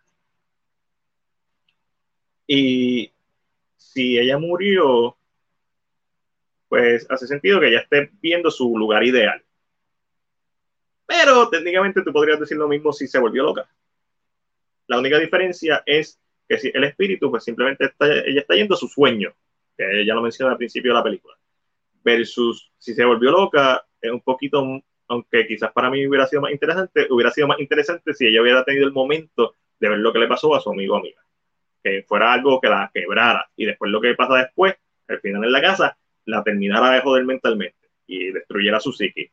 Hiciera ahí un Norman Bates y Split o lo que sea y terminar la película. So, puede ser, la novia de Marisol andaba siempre en bicicleta. Sí, Jesus, yo sé, no, no lo diga, no es spoiler. Este, Básicamente, básicamente. Alejandro. Sí, eh, eh, eh, a la amiga. A la amiga, definitivamente. Este. Ya, vámonos. Mira, gracias al Corillo que está aquí. Tenemos gente de la República Dominicana, tenemos gente de Puerto Rico. si no te has suscrito a nuestro canal de YouTube, hazlo por favor. Se queda pendiente con Jesus está desde allí. Retro Iris siempre pasa por ahí y, y nos comenta si no le has dado like en ah. YouTube, estamos en Instagram, estamos en Twitter, donde sea que sea tu plataforma favorita para ver contenido, ahí estamos, menos OnlyFans. Tenemos Patreon, si nos quieren apoyar económicamente, si pueden, si no, ¿Aló? no tiene chavos para estar gastando. ¿Aló? yo no te escucho. ¿Aló? No te escucho. ¿Por qué no te escucho otra vez? Me, me quité. Los audífonos, te están conectando. Me quité, me quité el audífono para no escucharte hablando. Si yo quito los audífonos, ¿tú crees que yo...? Adelante. pero la gente te escucha. Sí, porque yo me estoy escuchando aquí. Eso quiere decir que si me escucho aquí... ¿Tú me escuchas? Ángel, ¿eres Mira, Ángel, galán. Nah. Nah. Actor porno. De por, dijo de porno, ¿verdad? Eso fue lo que yo pensé. Ok. Yo hubiera dicho eso, pero me lo también. Así de duro estamos, que no nos escuchamos y pensamos lo mismo. Exacto, sabes exactamente lo que voy a decir. annoying. I'm sorry, I don't know. No sé por qué no me escucha. A ver. So, Corilles, Corillos, ahí, ahí veo que está en mute. ¿Me escucha? No, no te escucho un carajo. Pichea, pichea. Vamos, vámonos. So, todas las redes sociales, YouTube, viene contenido esta semana bien chévere si son Patreon, pues pueden ver más contenido. Este, así que, bye bye.